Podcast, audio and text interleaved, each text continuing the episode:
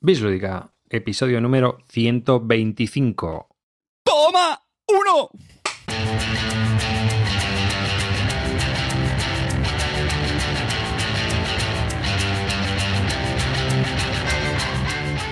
Hola y bienvenidos a un nuevo podcast de Bislúdica, el primero del año 2018. Este es el podcast número 125 y contigo pues está hablando David Arribas y por supuesto mis compañeros que forman parte de Bislúdica y esta vez lo voy a hacer al revés. Calvo.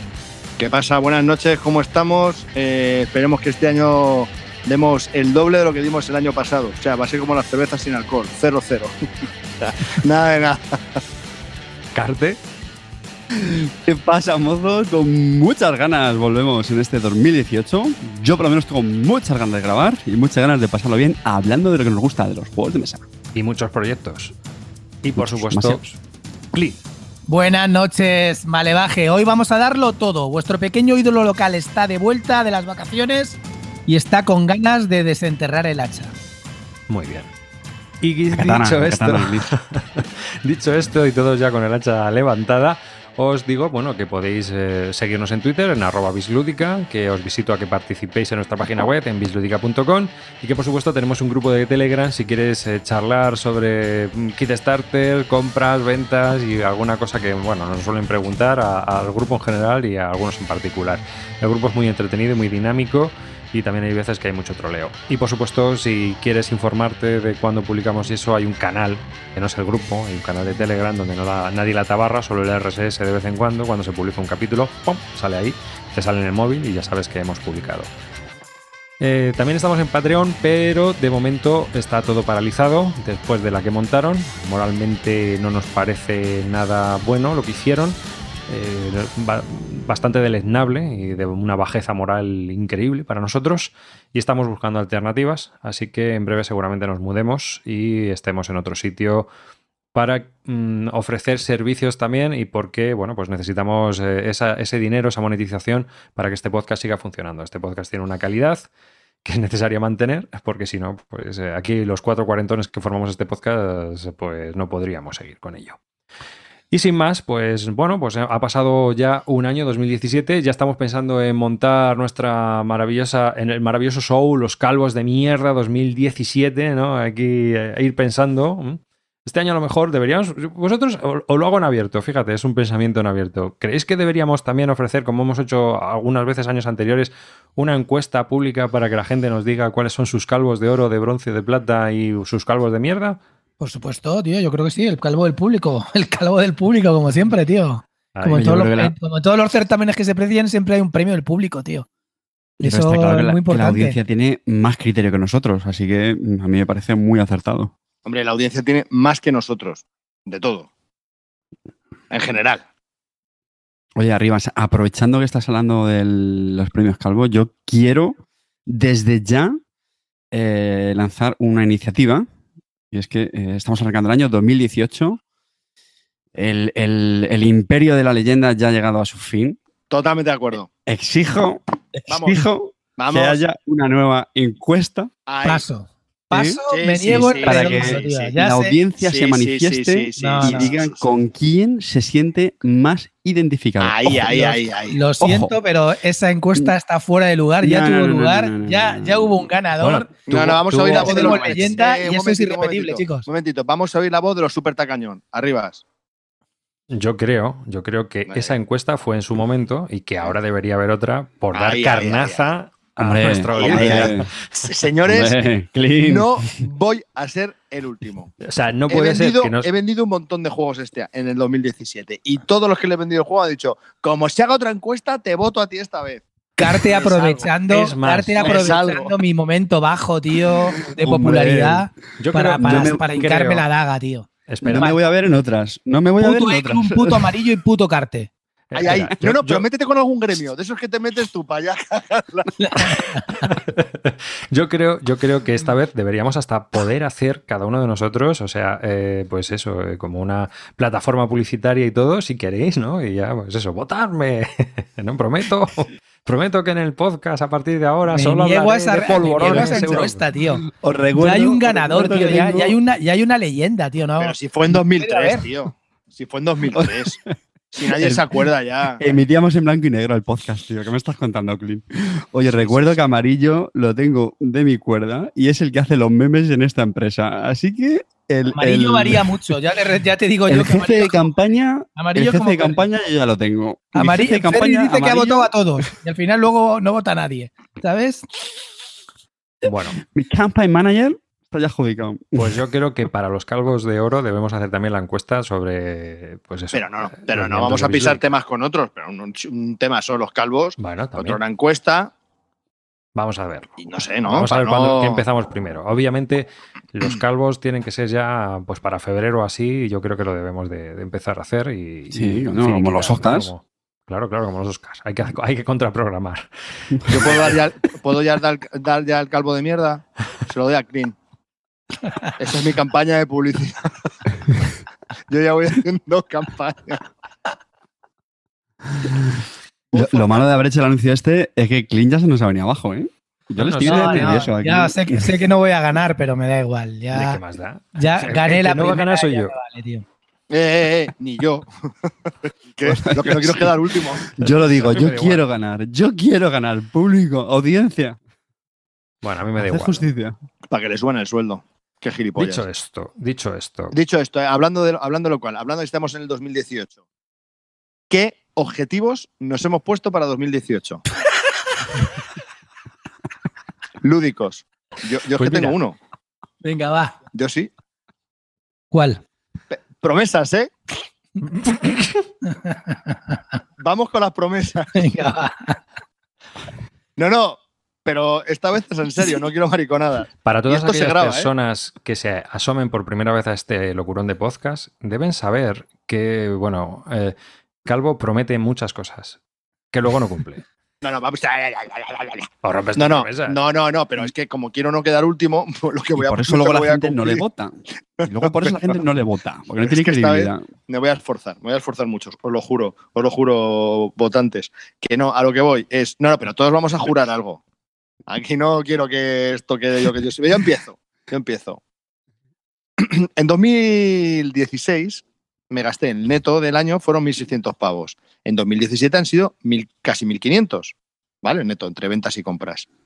Bueno, pues me he propuesto para este año no solo rebajar eso, mucho, sino apenas comprar. Pero por una Me estás diciendo, espera, espera, espera, espera, me estás diciendo que tu neto en compras en 2017 ha sido 1.500 euros?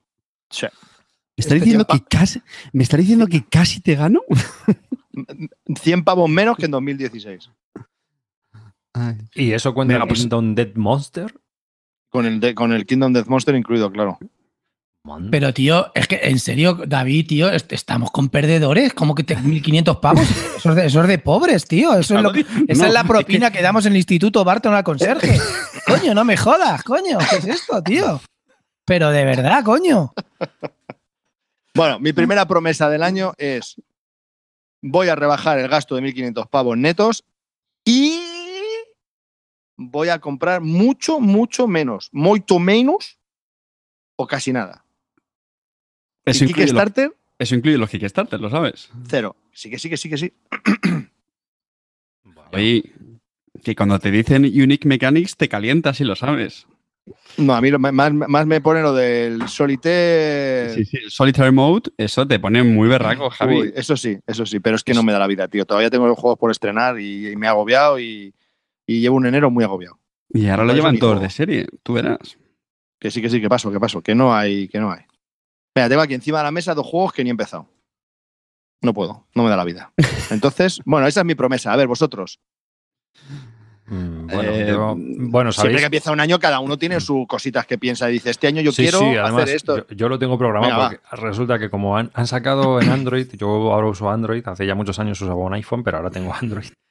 Eh, Mm. Tengo el, el ABG Stars, la aplicación esta. Y cuando vi que tenían el challenge este, que es una compra in-app, pero dije, oh, yo me lo pillo. y ahí me he puesto los challenges. No sé, mola mucho. Una chorrada, pero bueno. ¿Tienes una app para marcar los, los retos? Sí, sí, sí. Vienen aquí, Ujú. tío, los retos, tronco y todo. Puedes marcarte tus retos. So- sorpre- marcarte- sorpréndenos, sorpréndenos. Bueno, hay Hombre. varios. Eh, Lúdicos arriba, lúdicos. Sí, sí, claro, lúdicos. claro. Hombre, la, la Nada de es quesos para en cosas lúdicas, no es para otra cosa, no es para quesos, ni... No, voy a probar 17 quesos suizos diferentes. No. Entonces, que también me gustaría, pero bueno. Eh, en este caso tengo varios challenges, uno en Wargames y otros en juegos en general, ¿no? Pero el de juegos en general es que, uno, quiero jugar mínimo a 26 juegos a los que no haya jugado de mi ludoteca. Uno por cada dos semanas. Ese es uno de mis challenges principales. Vas fuertecito arriba, Muy ¿eh? fuertecito. Así que Madre- mía. ya puedo, ya puedo pisar el acelerador este año. Ese es uno, ¿vale? Porque estamos a 14 de enero y todavía no he jugado ninguno de esos. Así que eh, esa es un- mi challenge principal. Luego tengo otros de Wargames, de jugar X Wargames al año y tal. La verdad es que me he estado divirtiendo mucho con la aplicación y he hecho varios. Así que ese es mi reto de este año, jugar muchos Wargames. Comprar y vender no, porque últimamente compro muy poco.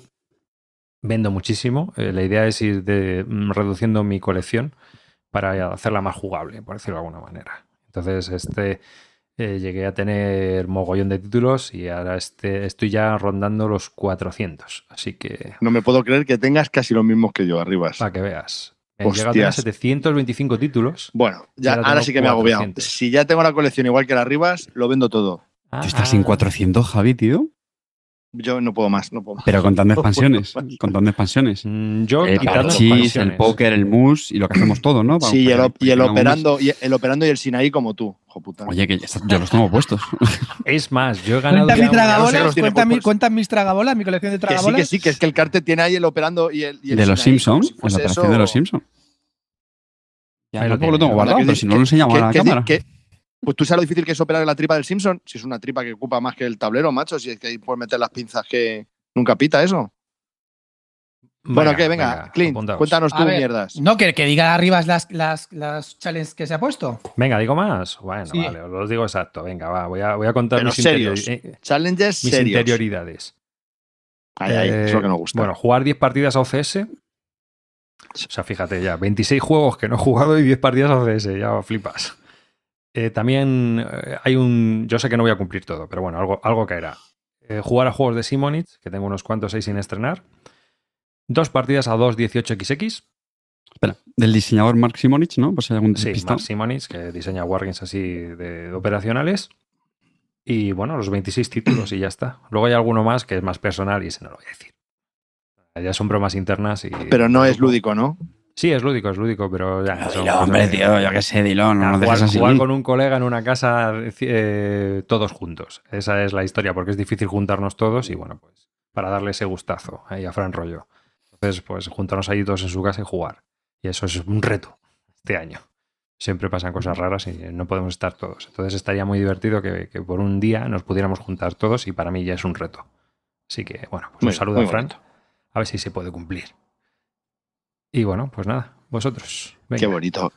Qué, bonito ahí arañando oyentes y. Para- para- ya ¿Cómo estamos. se nota? Ya estamos, ¿Cómo se ara- nota ya que estamos, estamos que ya estamos en- en campaña. En campaña electoral, Es maldito. asqueroso esto, esto es obsceno ya. O sea, No creo que me votará a mí. Clinito, ¿voy yo o qué? Que te veo que Venga, estás ahí haciendo la chuleta. Sí. Bueno, yo sé que esto no va a sorprender a nadie, pero yo también me he marcado para este 2018. mm, Quiero jugar a millos. Master Club, quiero jugar a No, Master no. Pues espérate, espérate, que el segundo va por ahí. Pero escucha, yo sé que a la gente esto le va a sorprender, sé que la gente me va a trolear mucho con esto, pero efectivamente en 2018 quiero gastar menos. Eh, ¿Menos? Javi. No, escucha, escucha, espera, espera, espera. Es que esta es la parte divertida. Porque Calvo ha dicho que en 2017 se ha gastado 1.500 euros netos. Y el año pasado, si recordáis, hablasteis de que teníais un Excel donde ibais registrando los, los juegos que, que comprabais y que vendíais. Bueno, pues yo en 2017 lo he hecho. Tengo un Excel maravilloso donde he registrado religiosamente las compras y las ventas. He vendido muy poquito, que es lo que a mí me pasa. Bueno, pues tengo un Porque no saldo tienes. neto. Porque no tienes. No, porque no, porque elijo bien, elijo bien las compras y vendo poco, claro. Bueno, escuchadme, el saldo neto de este año han sido 1.200 euros entre compras. Bueno, o sea, la diferencia entre compras y ventas. Y yo he dicho, a mí eso me parece mucho. Ya sé que este año he estado en Essen, que tampoco me gasté una barbaridad, fueron 400 y pico, pero dije, me parece mucho. Y también, sinceramente, un poco como protesta por el precio, que ya sé que esto está más que hablado, pero el precio me parece una sobradísima. Así que Sé que al final caeré mm, con algún 18XX que creo que va a publicar GMT, el Imperial Struggle que está por ahí asomando, pero de verdad que voy a intentar hacer lo imposible por, por ejemplo, el Ponzi Skin que ha salido hace poco, 60 euros, pues nada, ese era uno que me quería comprar. De momento me niego. De momento. Entonces, eh, un objetivo es este y el otro que va a ser voy más decir interesante. una cosa, ¿eh? El Ponzi Skin está guapo. Si lo sé, ¿eh? si todo el mundo habláis muy bien de él y es un juego económico que sé que a Es me encanta. pero- Ahora, si, si no te gusta tener deudas, tú que eres así, uh, de agarrado, no sé yo, ¿eh? No, coño. Cabrón eres.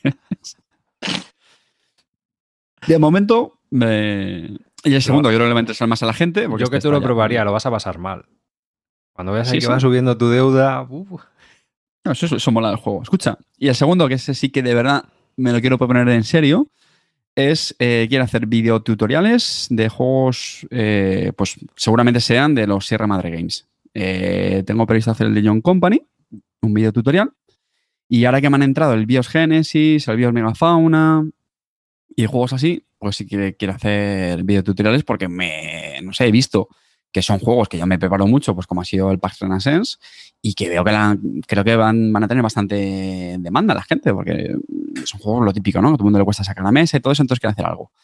Hasta ahora he tenido bastantes dificultades para ver cómo lo grababa, pero así a lo tonto, hoy, al preparar el programa, he visto un poco la luz, porque la mesa donde grabo, pues a lo mejor sí que puedo tener espacio y sacar un pequeño estudio para grabar, que hasta ahora es lo que tenía más complicado. Y así que esos son mis propósitos. Ahora bien, os recuerdo que mi vida lúdica mm, acaba el 1 de junio, que es la fecha temporalmente, ¿no? en la que espero tener el, el segundo, el segundo vástago. Así que en mi caso tendrá doble mérito solo porque solo me quedan cuatro meses y medio para cumplir Para mis cumplirlo. objetivos de 2018. Y la leyenda que se ha propuesto este año. No, no te creas, eh, los retos que me, he puesto, que me he propuesto son cosas pequeñas. Me he dado cuenta que Te hacer. voy a dar uno, te voy a dar uno, ¿vale? ¿Me permites uno? Venga, dime. Hablarle al micro.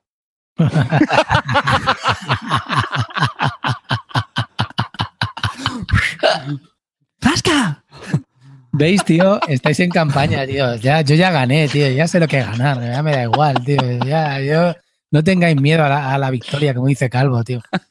Otro, otro, otro, otro. Yo quiero otro, yo quiero otro para aquí. Darle al botoncito del micrófono cuando toses.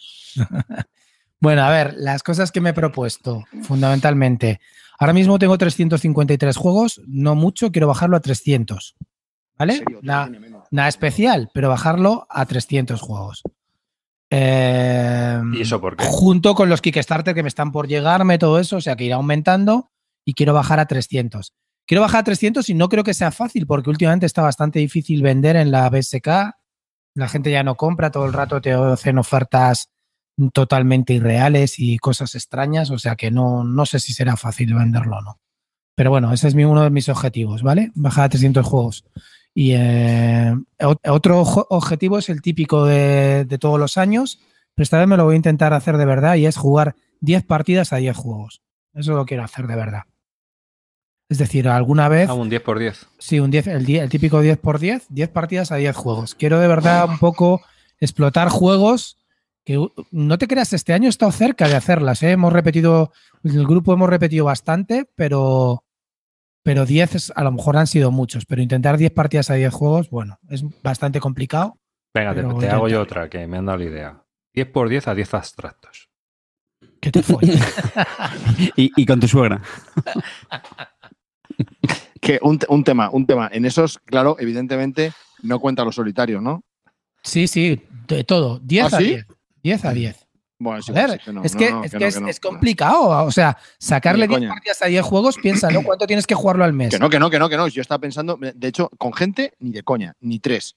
Pero ya en solitario, 10, 10, mm, vamos. Cuento todo. hecho- Intentar jugar a 10 juegos 10 veces, ¿vale? Si juegas en solitario lo tienes más fácil. Yo yo, eh, mérito, por lo menos no tres juegos o cuatro juegos sí juego pero 10 Lo veces. tienes un poco más fácil, hombre. Mm. Sí, sí, yo sí. Pero 10 no. Vale. A 4 o 5 Es sí. un reto bastante. Parece fácil, pero es complicado porque si lo piensas, tienes que jugar 10 veces eh, a, a un, a- a un juego en un mes y te quedan dos meses para ir rellenando huecos. Con lo cual lo veo casi imposible. Bueno, lo vamos a bajar a 10 por 5. no, no, no, venga, ponte al 10 por 10 y a ver a cuántos llegas a final de año. Esto, queridos votantes, es lo que os va a pasar si votáis a Clint Barton. ¿Cómo rompe sus promesas Clint Barton, tío? Pues No, dice o sea, que va puesto a 10 por hacer 10, algo pero bueno. y- Si llego a 10 por 5, me vale, ¿vale? Es, son retos que se propone cada uno, ¿vale? Pero qué, qué medianía es esta, Ya Clint, de verdad, incumpliendo el reto, eh, nada más decirlo. Incumpliendo el reto, nada más decirlo. Esto es muy fuerte. A ver, Solo puede pasar en el planeta. Bueno, 10 por 10. Dejarme en paz ya con, vuestros, con vuestras putas elecciones, ¿vale? 10 por 10. El siguiente reto que me he puesto, eh, que, será complementario con, con este 10 por 10, es pasarme el, char, el Charleston, el Charleston este. eh, el Charleston. Pasarme el Charleston por los cojones. Bailar, Qué bonito. bailar Charleston, de, de bailer de salón. No, pasarme el Charleston eh, Por el forro. solitario. Una campaña en solitario, ¿vale? A ver si lo puedo, lo puedo conseguir hacer. Llevo ya tres partidas de la campaña en solitario y la verdad que me está gustando. Voy a intentar hacer pasármelo en solitario el Charterstone. Y luego el siguiente que quiero hacer es eh, con el Arcan LCG, que sigo bastante enganchado. Quiero, quiero terminarme la campaña eh, de Dunwich otra vez y quiero volver a hacerme también dos veces la campaña de, de Paz, el Paz del Camino a Carcosa. ¿Vale? O sea, quiero hacerme un 2x2 con esto. Dos veces el Camino a Carcosa con dos investigadores diferentes cada vez y dos veces eh, Dunwich, que ya me lo he hecho una vez, otra vez, con otros dos investigadores. ¿Vale? Esos lo- son los retos que me he puesto. Son un poco retos pues más orientados un poco a la forma que tengo ahora de jugar y a lo que más estoy haciendo y ya está. ¿Qué os Están parece? bien, están bien, están bien. A mí el de 10 por 10 me parece un retazo, ¿sabes? Porque vamos, Sí, a mí ese me parece más chungo. vamos, como no sea las mariquitas, al de los gusanitos y algo eso, es que lo demás de ahí no salgo, ¿sabes? O sea, 10 por 10 es, es- yo creo que va a ser muy complicado, pero es que te lo juro que últimamente estoy más por, repetir. por repetir que comprar, macho. Cada vez que quedamos en casa me da más pereza leerme ¿Qui- ¿Quién reglas. fue el ¿Qué? padre de esa idea? ¿Quién fue el padre del no, no, hay que rejugar y no comprar tanta novedad? Pues ¿Eh? cualquiera. Ahora me estáis todos rejugar, rejugar, rejugar, ¿no? No, Mm. te creas. No, yo creo que esto va por etapas, saca sin- Sinceramente, me, no- me apetece cero ponerme a leer reglas. Ahora tengo pendiente de estrenar el Biosphere y ni me he leído las reglas, macho. No, no me apetece, tío. No, no tengo ganas de ponerme a explicar, luego explicarlo a la gente y tal. Me está pasando con el de Rur, que ya sé jugar y todo, pero volverme a leer las reglas para explicarlo me da un chungo, tío. ¿Nos estamos haciendo mayores en Bislúdica? No, coño, no es que nos estemos haciendo mal. Estamos Yo creo que son etapas. cansados. estamos Yo creo que son cansados etapas, tío. juegos de mesa. 350 juegos. Mira, ¿sabes lo que pasa? Te, os voy a contar. Hoy he, he puesto mi ludo, eh, me he hecho una ludoteca en, en el ático de mi casa. Me he hecho unas, bueno, una ludoteca. Es una biblioteca que tengo para mis cómics y, y los libros que tengo. Y también he puesto una sección para la ludoteca y he comprado una mesa de estas para juegos. Y, y, bueno, me he hecho una- un, un ático que tenía la parte de arriba, la tenía libre. Me lo he hecho un poco para mí. Espera, oye, dilo de la al- mesa para Oh, juegos. que, que ¿qué? el, chico, Oh. el chico que te vendió la mesa es Patreon, tío. O sea que por lo Sí, menos no, la verdad que es de- súper bien, ¿eh? Me han, me, han, me han mandado una mesa de puta madre, me han cobrado bastante bien, o sea que, que estoy muy contento, la verdad que, que muy bien. Y lo que quería comentar, Puedes decir la empresa. sí, mesas para juegos se llama. Mesas para juegos. Ponemos el enlace. Eh, luego ponemos enlace. Y la verdad que, la verdad que bien, o sea, cuando lo vi las fotos y tal, me gustó y es un capricho que me quise dar, no, no me fui a Essen, que más o menos me ha salido por lo que me, el viaje a Essen y los juegos que hubiera comprado, me han salido por la mesa. Así es que decidí este año invertirlo en la mesa. Y bueno, las típicas estanterías de IKEA que siempre ayudan. Y, y he puesto todos los juegos que tengo ahí a la vez. Y me ha agobiado, sinceramente, me ha agobiado. Me ha agobiado porque, claro, la gente que viene y ve eso no se lo cree. O sea, cuando ves esa cantidad dice, pero esto, y sabes jugar a todos, pero esto de verdad, y, y conoces tal, y te has leído las instrucciones, la gente alucina un poco, y, es verdad, es un poco extraño. Si lo piensas, nosotros como estamos en- envueltos en, esta frene- en este frenético mundo y da igual, pero la gente que, que no está que no conoce el tema se queda un poco flipada dice, ¿y esto? ¿Pero esto qué es? ¿Pero, pero por qué? ¿Qué tanto? Si te conoces todos, claro. Y, y luego en realidad, si te pones a pensarlo, de los 350, pues sabré jugar bien, como mucho, y hablo muchísimo a 70. Todos los demás me tendría que releer reglas, hacer tal. La verdad que me agobio, me ha agobiado. Me ha agobiado con, Es con que no es, lo tema. mismo, no es lo mismo acumular juegos que acumular libros, por ejemplo, o películas. No. No es lo mismo. No es lo ¿Sabes? mismo. Saramago, si vas a Lanzarote y vas a visitar la casa de Saramago, que se puede visitar, la mitad de su casa o más es biblioteca. O sea, tiene ahí volúmenes para aburrir. Y no es lo mismo.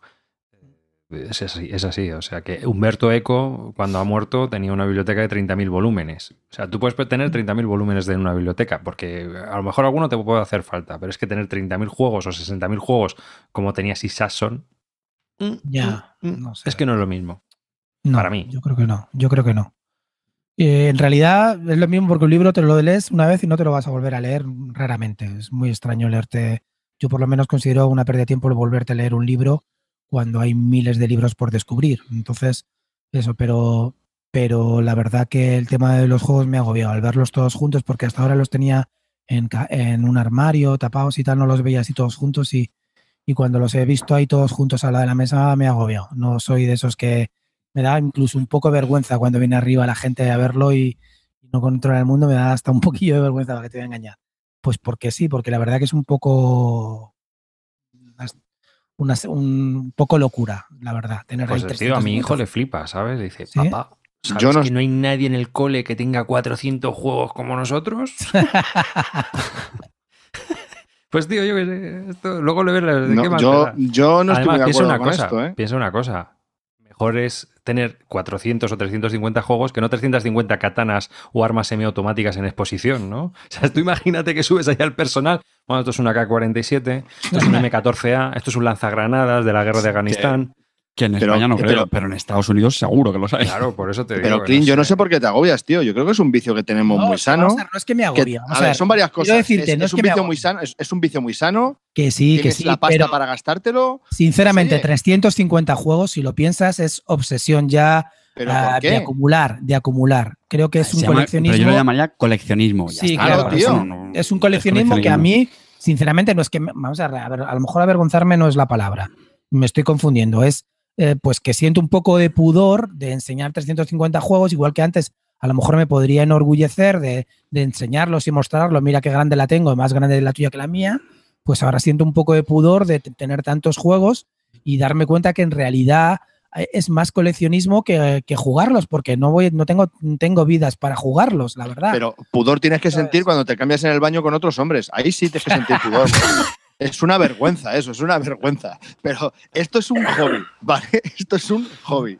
Entonces la gente que no lo entiende es porque no tiene hobbies.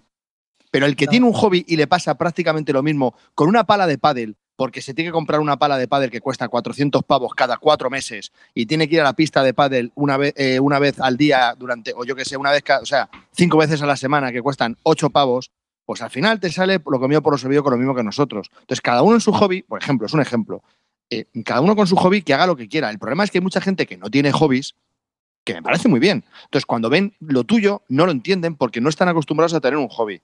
Y eso a mí, pues es lo que me, lo que me molesta. Pero aquel que tiene un hobby y sabe lo que es eso, pues cuando ve que uno se gasta lo mismo que él, o más o menos, o lo que sea, pues lo. Pues, pues, pues no tienes por qué sentirte de mal ni tener pudor, porque es una cosa, yo creo que es normal. Es lo que tienen los hobbies. Que la gente tiene un hobby y encima hace coleccionismo. que estoy, que estoy contigo, pero que. Pues que al final te has gastado X, pues X No, gastado, yo por el dinero, o sea, sinceramente, a mí el dinero me, la- me da igual el dinero. Y encima tienes espacio y no te falta para comer. El problema de los hobbies es que te empieces a, a meter en un bucle en el que no pares de comprar, de comprar, de comprar, en el hobby que sea, y al final te falte para ti, para tu vida diaria. Eso es lo que es un error, que eso ya pasa de coleccionismo y de hobby a, a enfermedad. pero, Pero mientras tanto, sí, va, que. no claro, tengas pudor, Mm. Cli, no tengas pudor. Desnúdate, coño, venga, desnúdate. Lo que yo te quiero decir es que, que considero que es un poco excesivo. La verdad que me he dado cuenta que mirándolos todos juntos, y es que es verdad, es que no tengo una vida para jugarlos. No, Ahí está. Yo, es no tengo la vida para jugarlos, tío. Entonces ahora me estoy- me- me- pro- proponerme un reto de jugarlo 10 veces, 10 juegos, ya me parece casi utópico de, de conseguir, aunque me lo he propuesto, casi utópico de conseguir.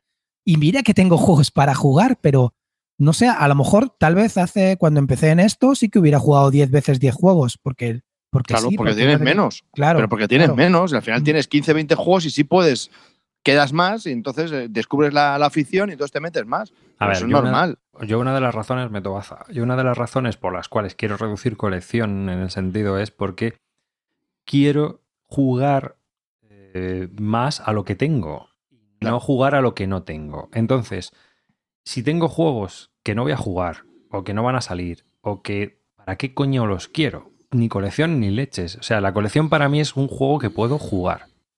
Un juego que puedo jugar. Eso es para mí la colección. Otra gente lo querrá en la, en la estantería. Pero yo lo quiero poder jugar. Eso, una razón. La segunda es que tener el tamaño controlado me ayuda a escoger. Porque es que hay veces que cuando tenía tantos juegos entrabas y no sabes ni a qué jugar. Y es que la tercera es lo que dice Clean. Tengo ahora mismo 400 juegos a 50 juegos al año, que ni de coña. Es que tardo 8 años, ¿no? Claro, es que. A ver, es, que tardo 8 años en jugarlos todos. No sé, no sé, a lo mejor la vergüenza no es la palabra correcta, es estoy abrumado, me, he sentido un poco pues diciendo, pero de verdad, pero es necesario todo esto. O sea, me, he puesto a reflexionar. claro, me he puesto a reflexionar inmediatamente, luego he hecho una compra en Filiber, pero, pero bueno, ya sabes que así, así soy votantes, yo. Votantes, oyentes, esto es lo que Así soy yo, contradictorio, no me niego a mí mismo, pero sí que trato de reflexionar. Y entonces, a lo mejor este año trato de reducir un poco la colección y sobre todo hacerlo un poco más manejable, conocer mejor los juegos, poderlos sacar y, ponerme a jugar del tirón sin tenerme que eh, planear una sesión que vamos a jugar y leerme antes las reglas mm. porque no me acuerdo una mierda. Pues, ¿sabes? Entonces quiero, no sé, quiero... Escucha, escucha, una, cosa que yo tenía, una cosa que yo tenía en mente. Hace tiempo he estado pensando una cosa ¿no? Que he dicho, a ver, ¿cuáles son mis juegos favoritos? Pues he, puesto el Nations, el Through the Ages, el London, 4 o 5 más, digo, me llego a 10, 15, 20, digo, coño. Y esos son los que me gustan, y es que esos son los que jugaría, siempre que viniese alguien a casa, lo jugaría siempre. Digo, pues ya está, fácil. De 400 vendo 380 y me quedo con los 20 que yo quiero. Haz eso. Si tanto te abruma, tanto te sientes agobiado, quédate con aquellos que te sientas muy cómodo jugando o con los que más te gusten y reduce la colección. No, bueno, quiero decirte, sí, a lo, mejor reducir la colección. Yo creo que ah, yo antes me sentía bien con la colección de, de 150 o por ahí, que también es una pasada, es una locura, pero con 150 me sentía bien. No sé, pues me, empecé a, pues eso, que cuando había etapas que a lo mejor no juegas, ya sabes que cuando hay etapas de que no juegas es cuando más compras juegos y, y eso es así, es una ley innata en el mundo lúdico, no juegas, compras juegos. Juegas, compras menos juegos. Eh, pues es así. Entonces, de repente me pasé de los 150 en los que yo me encontraba cómodo, me, manejaba bien y, controlaba prácticamente todos a, estos 353 que me veo ahora y digo, pero eso de verdad no, no, no los voy a disfrutar, es que los tengo ahí y digo, ay, hostia, este la última vez que lo jugué fue hace cuatro años, tío, y lo tengo ahí acumulando polvo me, sabe un poco mal. O sea, es un poco sentirme agobiado y decir, joder, si hay tantas cosas buenas aquí por probar que no he probado desde hace más de cuatro años. Había el Eclipse, tío, que me parece, lo volví a jugar y me pareció un juegaco brutal. Llevaba cinco años sin jugarlo, tío, cinco años. Y es un juegaco cojonudo. Y, dije, pero macho, ¿cómo es posible que.? Y ah, claro que también os lo digo, después de eso me compré dos expansiones. Para el Eclipse.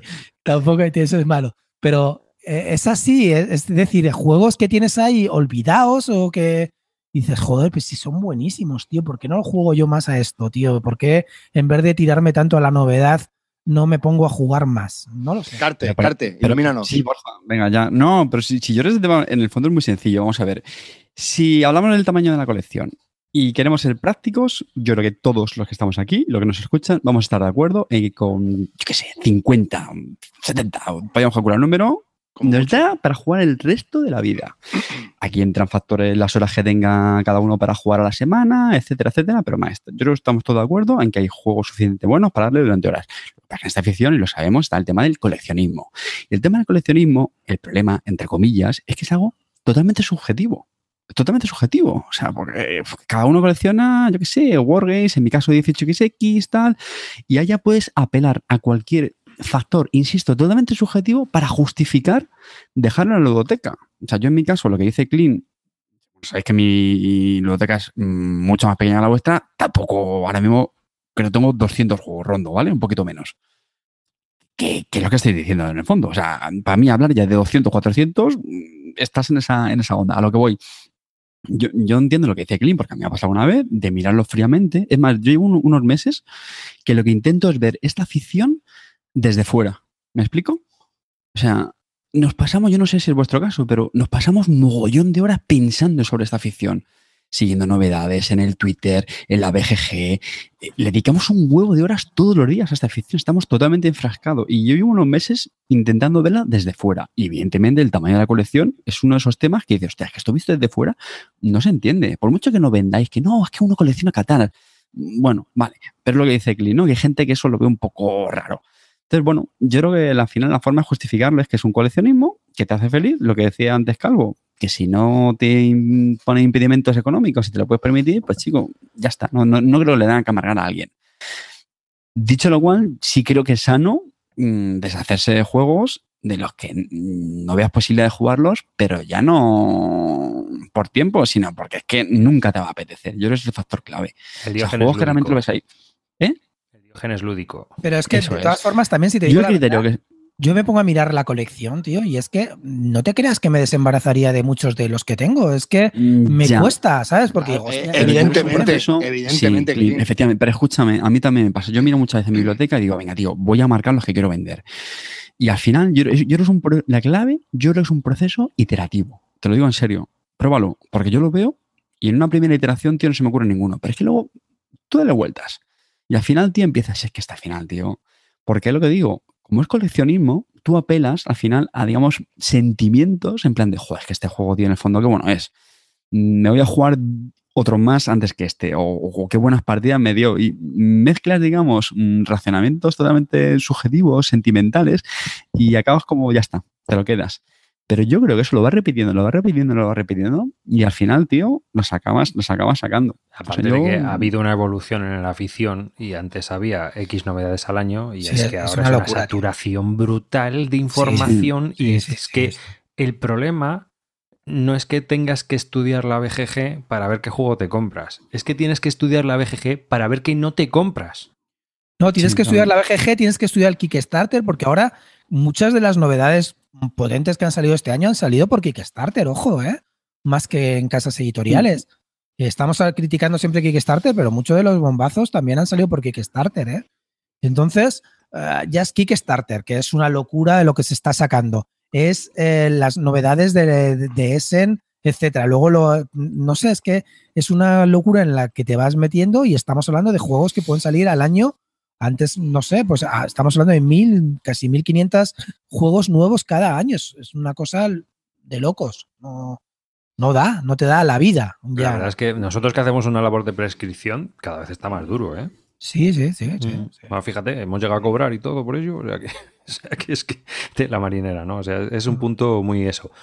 Bueno, yo creo Lo que cual, llevamos... un momento, un momento, lo cual me lleva, que termino yo el tema, termino yo el tema. Eh, lo cual me lleva al, al inicio del tema, que era lo del qué propósitos tenemos para este año. En mi caso, el propósito era eh, no comprar, y eso viene, que se me ha olvidado explicar, el por qué no me quiero comprar más. Y es porque me he dado cuenta que tengo, a raíz de los últimos Kickstarter de juegos en solitario que no le he dado salida, más el viaje a Essen, pues me he juntado con 10, 15 títulos que no he estrenado todavía, y cosa que no me había pasado. Y entre ellos, aparte, son juegos que, aparte de esos que no he estrenado, que quiero estrenar, hay otros juegos que, que me los he comprado con mucha ilusión, que me encantan y no los he podido jugar en solitario ni disfrutar, como son el Gloomhaven, el Kingdom Death Monster y, algún otro más.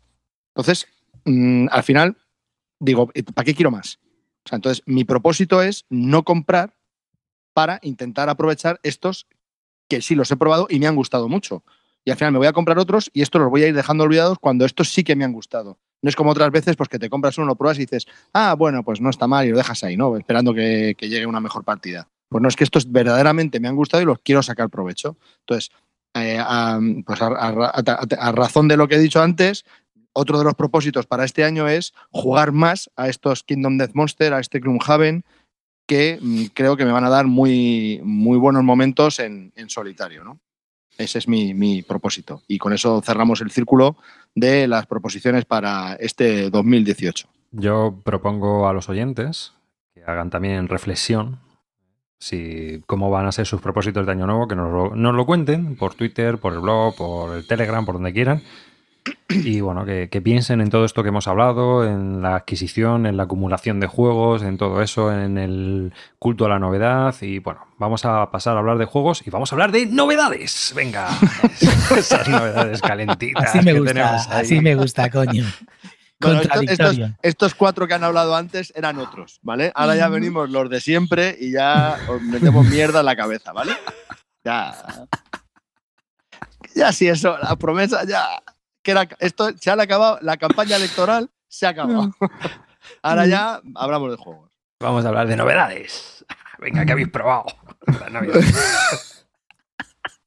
Pues yo chungo, ¿eh? Yo no soy de los que más. Yo nada, ¿eh? Bastante poquito he probado.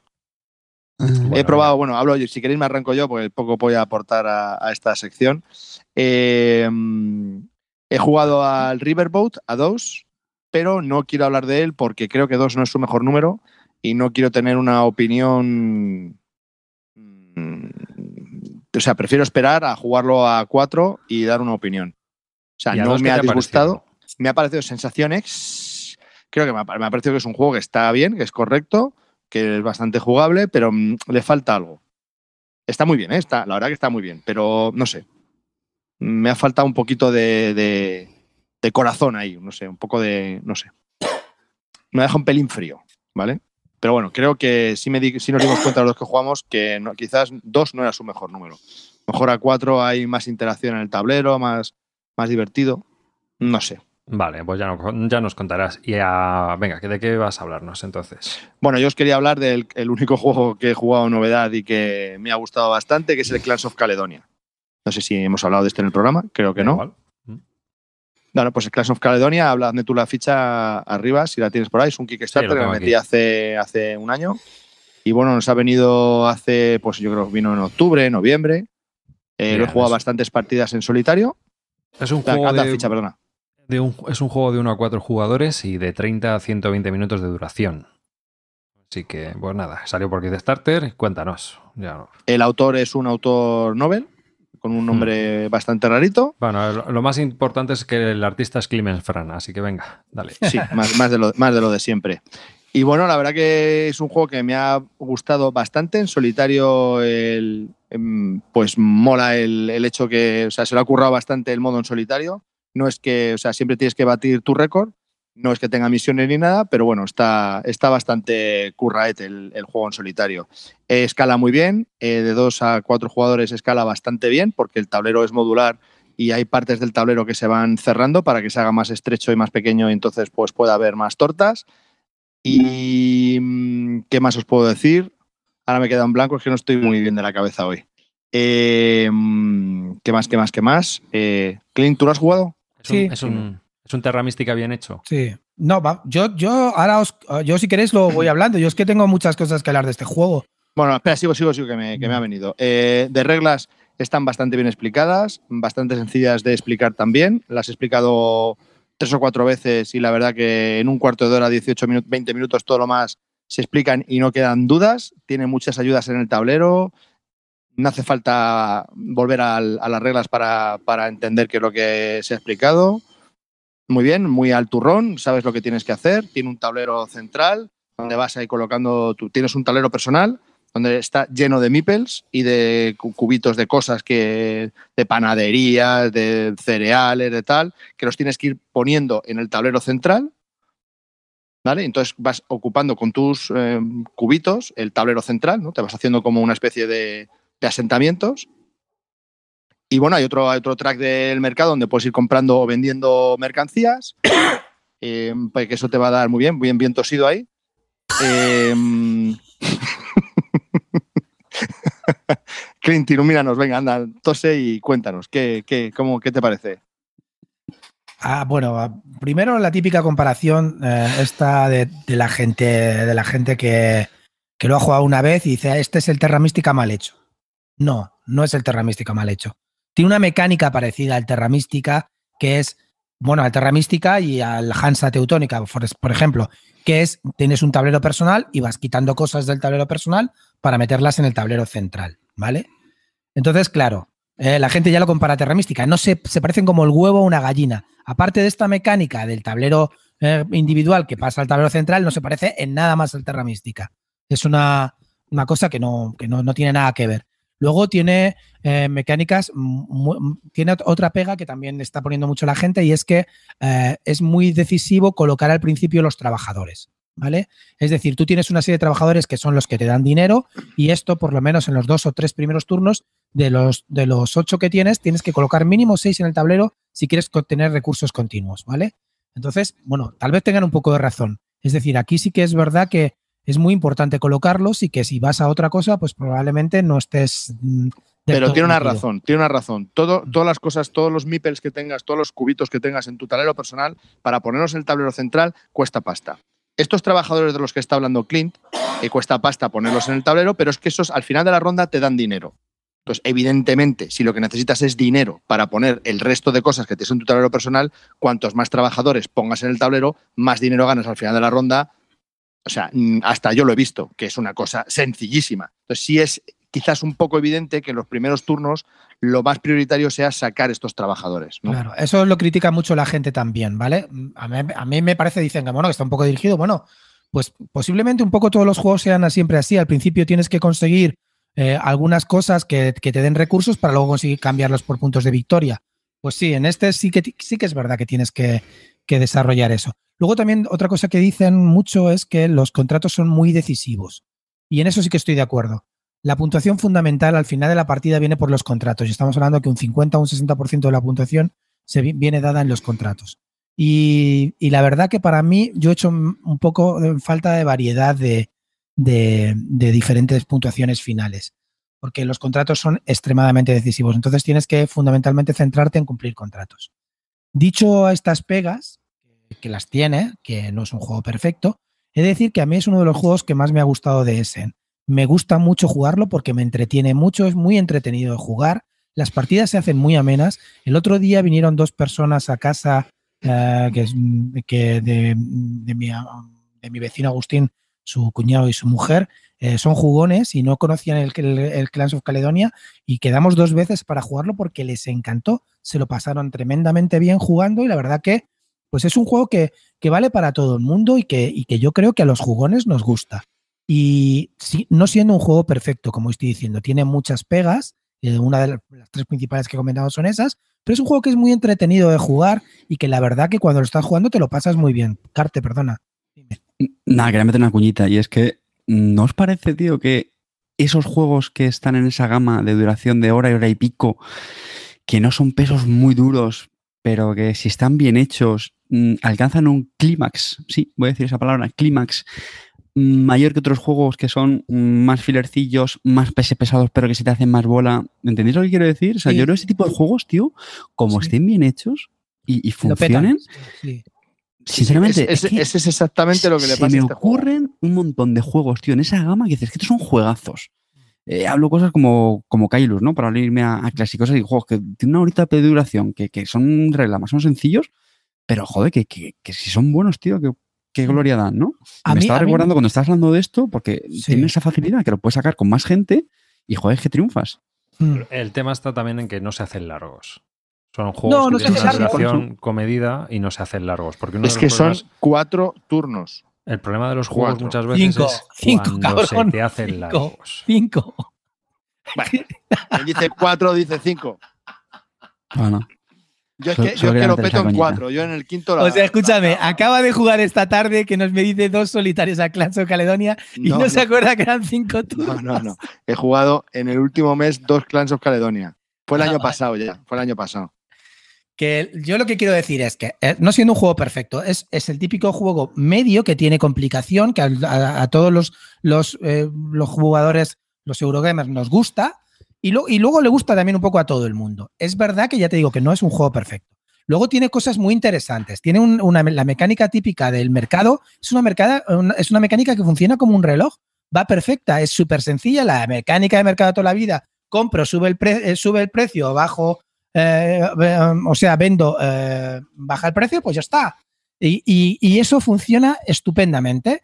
Entonces, es con, esa mecánica de- del, mercado que ya va muy bien, con la mecánica de, la colocación en el tablero, que también es bastante interesante, de cómo colocar y luego de cómo se elaboran los recursos en, tu tablerito también, porque lo que vas quitando, vas, luego va produciendo recursos de lo que has quitado. Pues la verdad que, se hace un juego que te vas montando tu chiringuito, que tiene cierta interacción con los demás, por el mercado sobre todo, por, el, por donde te colocas eh, para, para, poder comprar co cosas más baratas también en el mercado, porque si te colocas cerca de otro, le puedes comprar lo que, lo que, lo que, mm, la pieza de la que te has, la estructura en la que te acabas de colocar, con lo cual tiene cosas muy interesantes y que hace un juego ameno. Ya te digo, para mí, fundamentalmente la pega que le veo es el tema de la puntuación la puntuación se me queda corta, veo escasez de, re, de, de, diferentes caminos a la victoria, no me gusta este tipo de juegos en que todo está demasiado orientado al turrón. Es decir, cuando un 60% son los contratos y todo el, el, resto, pues hay unas puntuaciones entre turnos también que no son muy determinantes, que a lo mejor te dan un 10,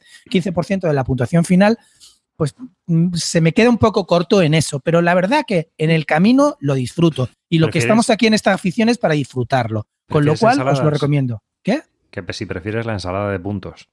Yo sí, yo soy muy ensalada de puntos, la verdad que sí. Sinceramente soy muy ensalada de puntos. Me gustan los juegos donde hay ensalada de puntos. Me gustan ¿Ves? los juegos que tú puedes hacer 50.000 cosas y que tú, tú, tú es por todo. Calvo, perdona. ¿Ves? Esta es la gracia que tiene este juego. Si es que al final se resume en yo tengo un tablero personal que tengo que sacar cuantas más cosas mejor. Empiezo con los trabajadores, esos trabajadores me van a generar dinero. ¿Qué hago con ese dinero? Sacar otras cosas, que esas cosas me van a generar productos. Cojo un contrato para cumplir con esos productos que me he llevado, esos contratos. ¿Que hay productos que no quiero o necesito otros? Al mercado, los vendo o los compro para cumplir esos contratos que al final de la partida me van a dar punto de victoria. Chimpún. Así de sencillo es el juego. Ya os he explicado el juego. Entonces, pero eso, esa sencillez, hace que sea muy vistoso porque se hace un, dibujo en el, en el, centro del tablero fantástico, es ágil de reglas, es ágil de juego, los turnos van volados, los cuatro o cinco turnos, no sé, eh, van volados, eh, no sé, es que, es que está muy bien hecho el juego, muy bien parido, la verdad. Dime, Carte. Eh, Calvo, una duda. ¿Este es el que decías que tenías dudas si podía estar un poco guiada la salida o algo así? Es que de uno me lo sí, comentaste. Sí. sí, este. sí, sí, es este, es este. ¿Y es eso lo mantienes más o menos? O... Sí, sí, sí, sí, sí, sí. Tienes que sacar trabajadores sí o sí. A que te sí. dé pasta. Sí, sí, sí. No, no, no, también te lo decía del Heaven and Nail. Del Heaven and Nail. Eh, que se voy a hablar después. Espérate. Por eso, eso, eso lo haremos, que yo también creo que ahí hay algo un poquito dirigido. ¿De? Igual, es que es la misma dinámica que este. O sea, necesitas pasta para hacer todo lo demás. Entonces, ¿cómo consigues pasta? Poniéndote en un lado del tablero. Evidentemente, no te vas a poner en el otro que te da punto de victoria. Ya te pondrás ahí. Pero bueno, pues esto es lo mismo. Pues lo que yo quería comentaros es eso, que lo más importante es, eh, en este caso, es el, el, peaje que pagas, que es divertirte mientras estás jugando la partida.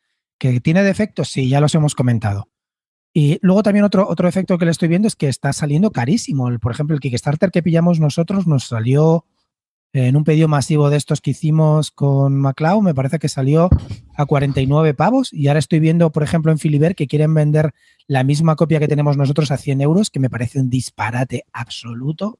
No, no merece la pena 100 euros para este juego, ya os lo digo. Pues eso, el juego lo que valdría, pues lo que nos costó. 49, 50 pavos con las monedas estas metálicas, perfecto. Todo lo que sea eso de más, me parece que no merece la pena, ya os lo digo, siendo un juego que estoy disfrutando, ojo, de lo mejor que he jugado de este Essen, de lo mejor. Yo también. No, eh, pero no merece la pena gastarse más de 50 euros en este juego, la verdad. No lo hagáis. Es que al final, es, que no al final es un euro con meeples y ya está ahí con algunas cartas. Es que claro. no tiene más. Claro, es un juego de toda la vida y ya está. A ver. Sí.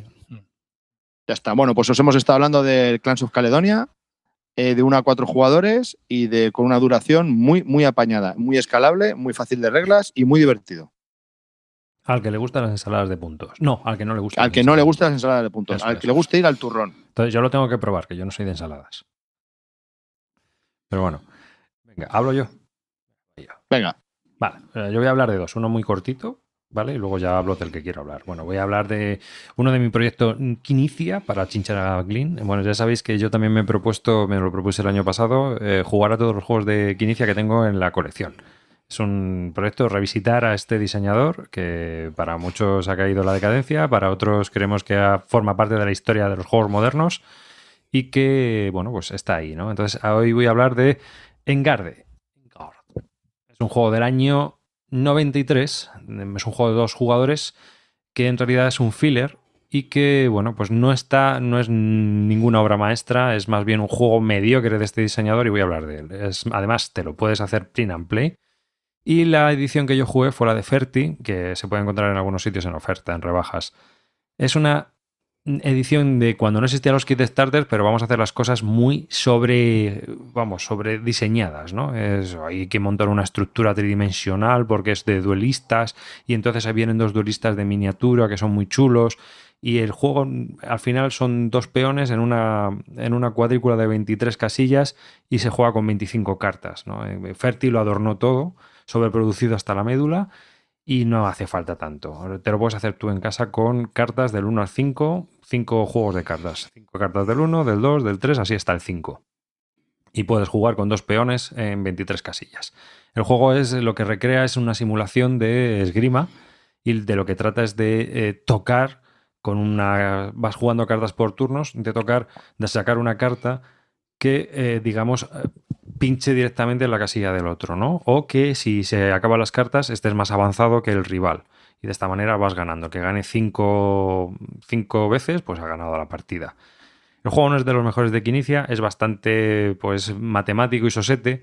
Es de una época del año 93, han pasado muchos los años por él. Y bueno, lo comento porque yo creo que puede ser interesante si lo queréis probar, hacerlo print and play. Es muy sencillo, descargaros las reglas y podéis hacerlo y probarlo. Es un juego que te puedes hacer en una cajita pequeña y llevártelo para jugar con, alguien de vacaciones o, simplemente en un bar. Aparte de eso, saca. Lo bueno de este juego es que te puede dar ideas para hacer variantes con poderes especiales y, bueno, pues hacer un juego a lo mejor diferente y que sea mucho más entretenido. Y este era, pues nada, eh, un poco el inciso ¿no? de, histórico sobre este juego de Reiner Nietzsche, que luego yo creo que tiene bastantes juegos mejores para dos. Así que si no lo conocéis, pues ya lo conocéis. Y ahora quiero hablar de una novedad. Voy a hablar de Transatlantic, que lo probé. Ah, mira. Sí, es un juego de Market eh, de 2 a 4 jugadores y de 60 a 120 minutos de duración. Transatlantic va de lo siguiente: somos armadores y tenemos que eh, hacer. Pues bueno, mira, Calvo lo tiene ahí. Lo tienes pendiente de estrenar todavía, ¿no? Sí, claro. Vale. bueno, pues te cuento un poco y luego ya cuando juegues tú. Me ha encantado, las reglas y todo me ha encantado. Pero... Sí, yo creo que, a ver, yo no soy muy de Marquette, sus juegos no me terminan de llenar. Quizás el que más me gustó fue el Imperial en su momento. Y lo largué por una sencilla razón, porque creo que escalaba muy bien a 5 o 6 jugadores y para mí es complicado juntar a 5 o 6 jugadores a jugar un juego. Y Imperial no iba a ser el que me gustaría sacar. Entonces, aunque creo que tiene juegos muy interesantes, eh, no son para mí. Concordia no me gusta. Me parece. Eh, tiene mecánicas que no me agradan mucho y aún así no, no, es un juego que me llene. Pero en cambio, este Transatlantic, que tiene la mecánica del Concordia, de que te tienes que ir, vas eh, comprando las cartas también de que van saliendo en un draft, eh, me pareció muy entretenido. Es un juego que creo que está muy bien diseñado y que coge partes del Concordia y que las, digamos, las destila para obtener un juego mucho más redondo. Por lo menos a mí es lo que me ha parecido. No tiene mapa y te pierdes a lo mejor esa parte de hacer el set collection que había en el mapa, pero creo que eso se gana mucho focalizando y centralizándote en la compra de los barcos y en las rutas que vas lanzando, ¿no? Tiene unas mecánicas para ir avanzando las rutas marítimas y para ir haciendo contratos y para ir comprando los, los barcos que me parecen muy entretenidas hay un poco ensalada de puntos también, en el sentido de que pues, los barcos van puntuando dependiendo de. Cada partida va a ser un poco diferente, ya que dependiendo de los barcos que no se vayan comprando, van a ir formando unas pilas y estos van a ir modificando las puntuaciones de los que sí tenemos. Es decir, si un barco verde se va a los muelles, que llaman, es decir, nadie lo compra, pues automáticamente va a dar puntos de victoria a todos los que tengan barcos verdes. Cada uno de los barcos pues representa un tipo de carga, correo, eh, carbón, pasajeros, mm, carga. Así que es un juego que me pareció muy dinámico, los turnos son muy rápidos y que, bueno, pues te permite jugar con ese pequeño deck building a, hacer eh, tus combos y tus historias. Eh, es un jueguecito en el que pues tienes que ir gestionándote para hacer puntos y rellenar tu tablerito con los puntos de victoria. Me pareció muy entretenido, muy majete. Mm. Comienzas con una baraja de cartas, cada uno comienza con una baraja de ocho cartas, todas son iguales, bajas una carta y la dejas ahí. Ya está. Y haces la acción que viene en la carta. Siguiente le toca igual, va bajando. Llega un momento en el que cuando bajas el, el capitán, es revuelves a recoger todas las cartas que has jugado. Eso es el Concordia. Me estás explicando el Concordia. Sí, sí, sí. Pues eso. Es que se parece, ¿no? Se parece. como, un huevo o una gallina. y cuando te llevas las cartas a la mano, puedes coger de, A ver, el huevo y la gallina no se parecen. Prove- pueden provenir de lo mismo, que es el Concordia, pero no se parecen. Por eso, por eso. Sigue, Ah, sigue, vale. Calvo. Pues eso, que cuando recoges tus cartas te permite del draft que ha dicho arriba de llevarte una carta también en la mano. Así vas incrementando tu mano. Esas cartas que te llevan son las acciones, la mayoría de ellas son acciones que ya tienes en tu mano, pero son un pelín más potentes. Ya está. O sea, es así. Esa es la, me- la mecánica tan sencilla. Y, y a mí lo único que me ha parecido es que, sin haberlo jugado, es que todo puntúa. O sea, da igual la carta que tú bajes, esa puntúa. Todo puntúa. Y es como. Claro, las reglas, ver, pero- las reglas no vienen muy bien explicadas. Hay ciertas cosas pero, que sí, no sí, vienen muy bien Es explicadas. verdad, las reglas son un poco fula. Nosotros tuvimos problemas con las puntuaciones hasta que lo entendimos. Sí, lo de los puntos bueno, de victoria de los barcos cuando, uf, cuando puntúas por los, por los viajes, uf, no sí, es un poco, claro. es un poco No queda complejo. La verdad es que ni con los ejemplos. Es un fallo, ¿eh? es un fallo. Y además Sí, los, no, no ejemplos, está, no está muy bien. Los ejemplos te confunden, no te ayudan. Por eso, por eso. Yo no lo he jugado este fin de semana porque no me han quedado claras las reglas, por ejemplo. Claro, entonces era, es complicado. Este es A2, ¿qué tal? Yo creo que bien. Lo que pasa Sí. es que es un poco toma y daca, ¿no? Pim, pam, pim, pam, ¿sabes? No, O si era sea, para probarlo. A 3 Para yo creo que mejor. Nuria- 3, para liar a 4 Nuria, a mucho ver si mejor. quiere. Lo que pasa que viene en inglés y bueno. Y aparte que yo creo que es un juego que cuando juegues tres o cuatro partidas, lo bueno es que vas a empezar jugando ya, dependiendo del barco que vayas comprando al principio, ya vas a ir pensando en la puntuación final. O sea que yo creo que gana con partidas. Es un juego que No, es, vale, vale. Mm. es un juego que le va a ayudar bastante. Si yo quería preguntar a, a Rivas, ¿qué es lo que más te gusta del Transatlantic que no te gusta en Concordia? Que guardan cierto parecido, no sé si voy a decir mucho o poco, pero A ver, aquí en el Concordia, Concordia no te yo cuando ¿no? he jugado a Concordia, no, a ver, yo a Concordia he jugado dos partidas, pero lo que no me ha gustado de Concordia es que al final yo me centraba en la carta que diera más puntos, porque las cartas que tú coges del track también te dan puntos, ¿no? ¿No os acordáis de? Aquí no. Aquí solo te dan puntos los barcos y las cargas que vas entregando. Entonces, eh, yo est- estás muy centrado en dónde meto la- el barco, en qué ruta le meto. Y si ha- hago y hay interacción en el sentido de que si yo meto este barco en esta ruta, pues a este le chincho y se lo echo ya fuera. O sea que mm, vas jugando un poco con eso. O desplazo los barcos de manera que si luego hago la, la acción de transportar, resulta que transporto yo más que los demás. O sea que, que puedes hacer más interacción en ese sentido y de que va más focalizado un poco a lo que es eh, las eh, compraventa y es un juego, yo lo vi más armadores, no sé, más, más barquitos, más tal. La puntuación pues no deja de ser una ensalada de puntos, quizá para mí eso es un poco fallo. Me gusta más un juego como el Tingus, Sí. que está mucho más centrado, ¿no? Lo que tienes que hacer para ganar puntos. ¿vale? Y en este pues es un poco pues eso, pues ganas puntos de aquí, ganas puntos de allá, ganas puntos de acá, Bueno, está bien. ¿Pero eso es controlable o no? Luego cuando lo juegas es controlable eso. Sí, por eso te digo que cuando juegues dos o tres partidas, estoy seguro de que tú ya cuando empieces a jugar y a comprar barcos, sabes qué barcos quieres comprar y qué, barcos quieres que vayan al muelle para ir ganándote tus puntos. Porque cada vez que compras un barco, el barco que esté más a la derecha o a la izquierda, depende de dónde te sientes, pues va al pedrete, va, se va a los muelles y ese solo sirve para puntuar. Es decir, que cada vez que se compra un barco, pues eso, pues va- van yendo base de otros barcos fuera. Y esos barcos te suman luego a las puntuaciones de los tuyos propios por colores. Entonces, eh, pues cambia bastante, verdad. A ver, yo, yo tenía, yo a mí el Concordia es un juego que al principio no me gustó mucho y luego me ha, me ha ido ganando con el tiempo y la verdad que es un juego que, que me gusta muchísimo por la mecánica precisamente de esta que estamos hablando. Es una mecánica muy sencilla, es un rondel, el típico rondel no deja de ser el mismo rondel pero con cartas en vez de manejar una pieza de madera a través de un rondel y, y está muy bien. El problema que yo le veo al, al- al Concordia y le, sigue, y le sigo viendo es el tema de la puntuación. Eh, es muy, son muy decisivas las cartas que vas cogiendo de, del track central porque esas cartas puntúas y luego en realidad no sabes bien cómo vas ni Claro. con lo que puntúas porque cuando lo juegas en Yucatán es muy fácil porque ves la carta la que acabas de coger y ya sabes los puntos que tienes y que te va a dar. Y eso, eso, eso me, me confundía un poco porque en realidad no, no sabes cómo vas. Eh, estás jugando una- a un poco ciego, vas cogiendo un montón de cartas y no sabes si te van a ganar o vas a perder si cierras la partida porque, porque no lo sabes. Y eso es lo que menos me gusta de- del Concordia y también me gustaba mucho el tema del mapa. Mm, Los mapas varían y te hacen las partidas muy diferentes unas de otras. Aquí no hay mapa, ¿verdad, Arribas? Bueno, tienes en el tablero, mm, no es un mapa como sí, sino que en el tablero hay unas rutas y los barcos se van colocando por una posición de prioridad. Pero no hay, no hay barcos- mapa, no hay mapa. Pero, pero no, no se va a cambiar, ¿no? arriba. No va a haber extensiones, por ejemplo, de nuevas rutas o, o algo eso. ¿Tú crees que la pueden Podría, sacar? podría, podría, ¿eh? Y, va- y variaría, ¿no? Vale, pues podría eso, variar.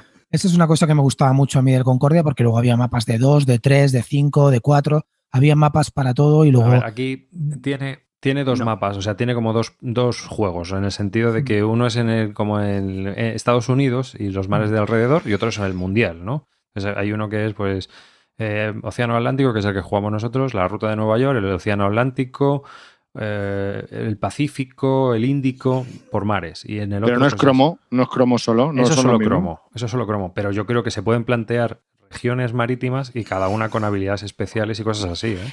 Ah, bueno, eso sí. Vamos. Vale.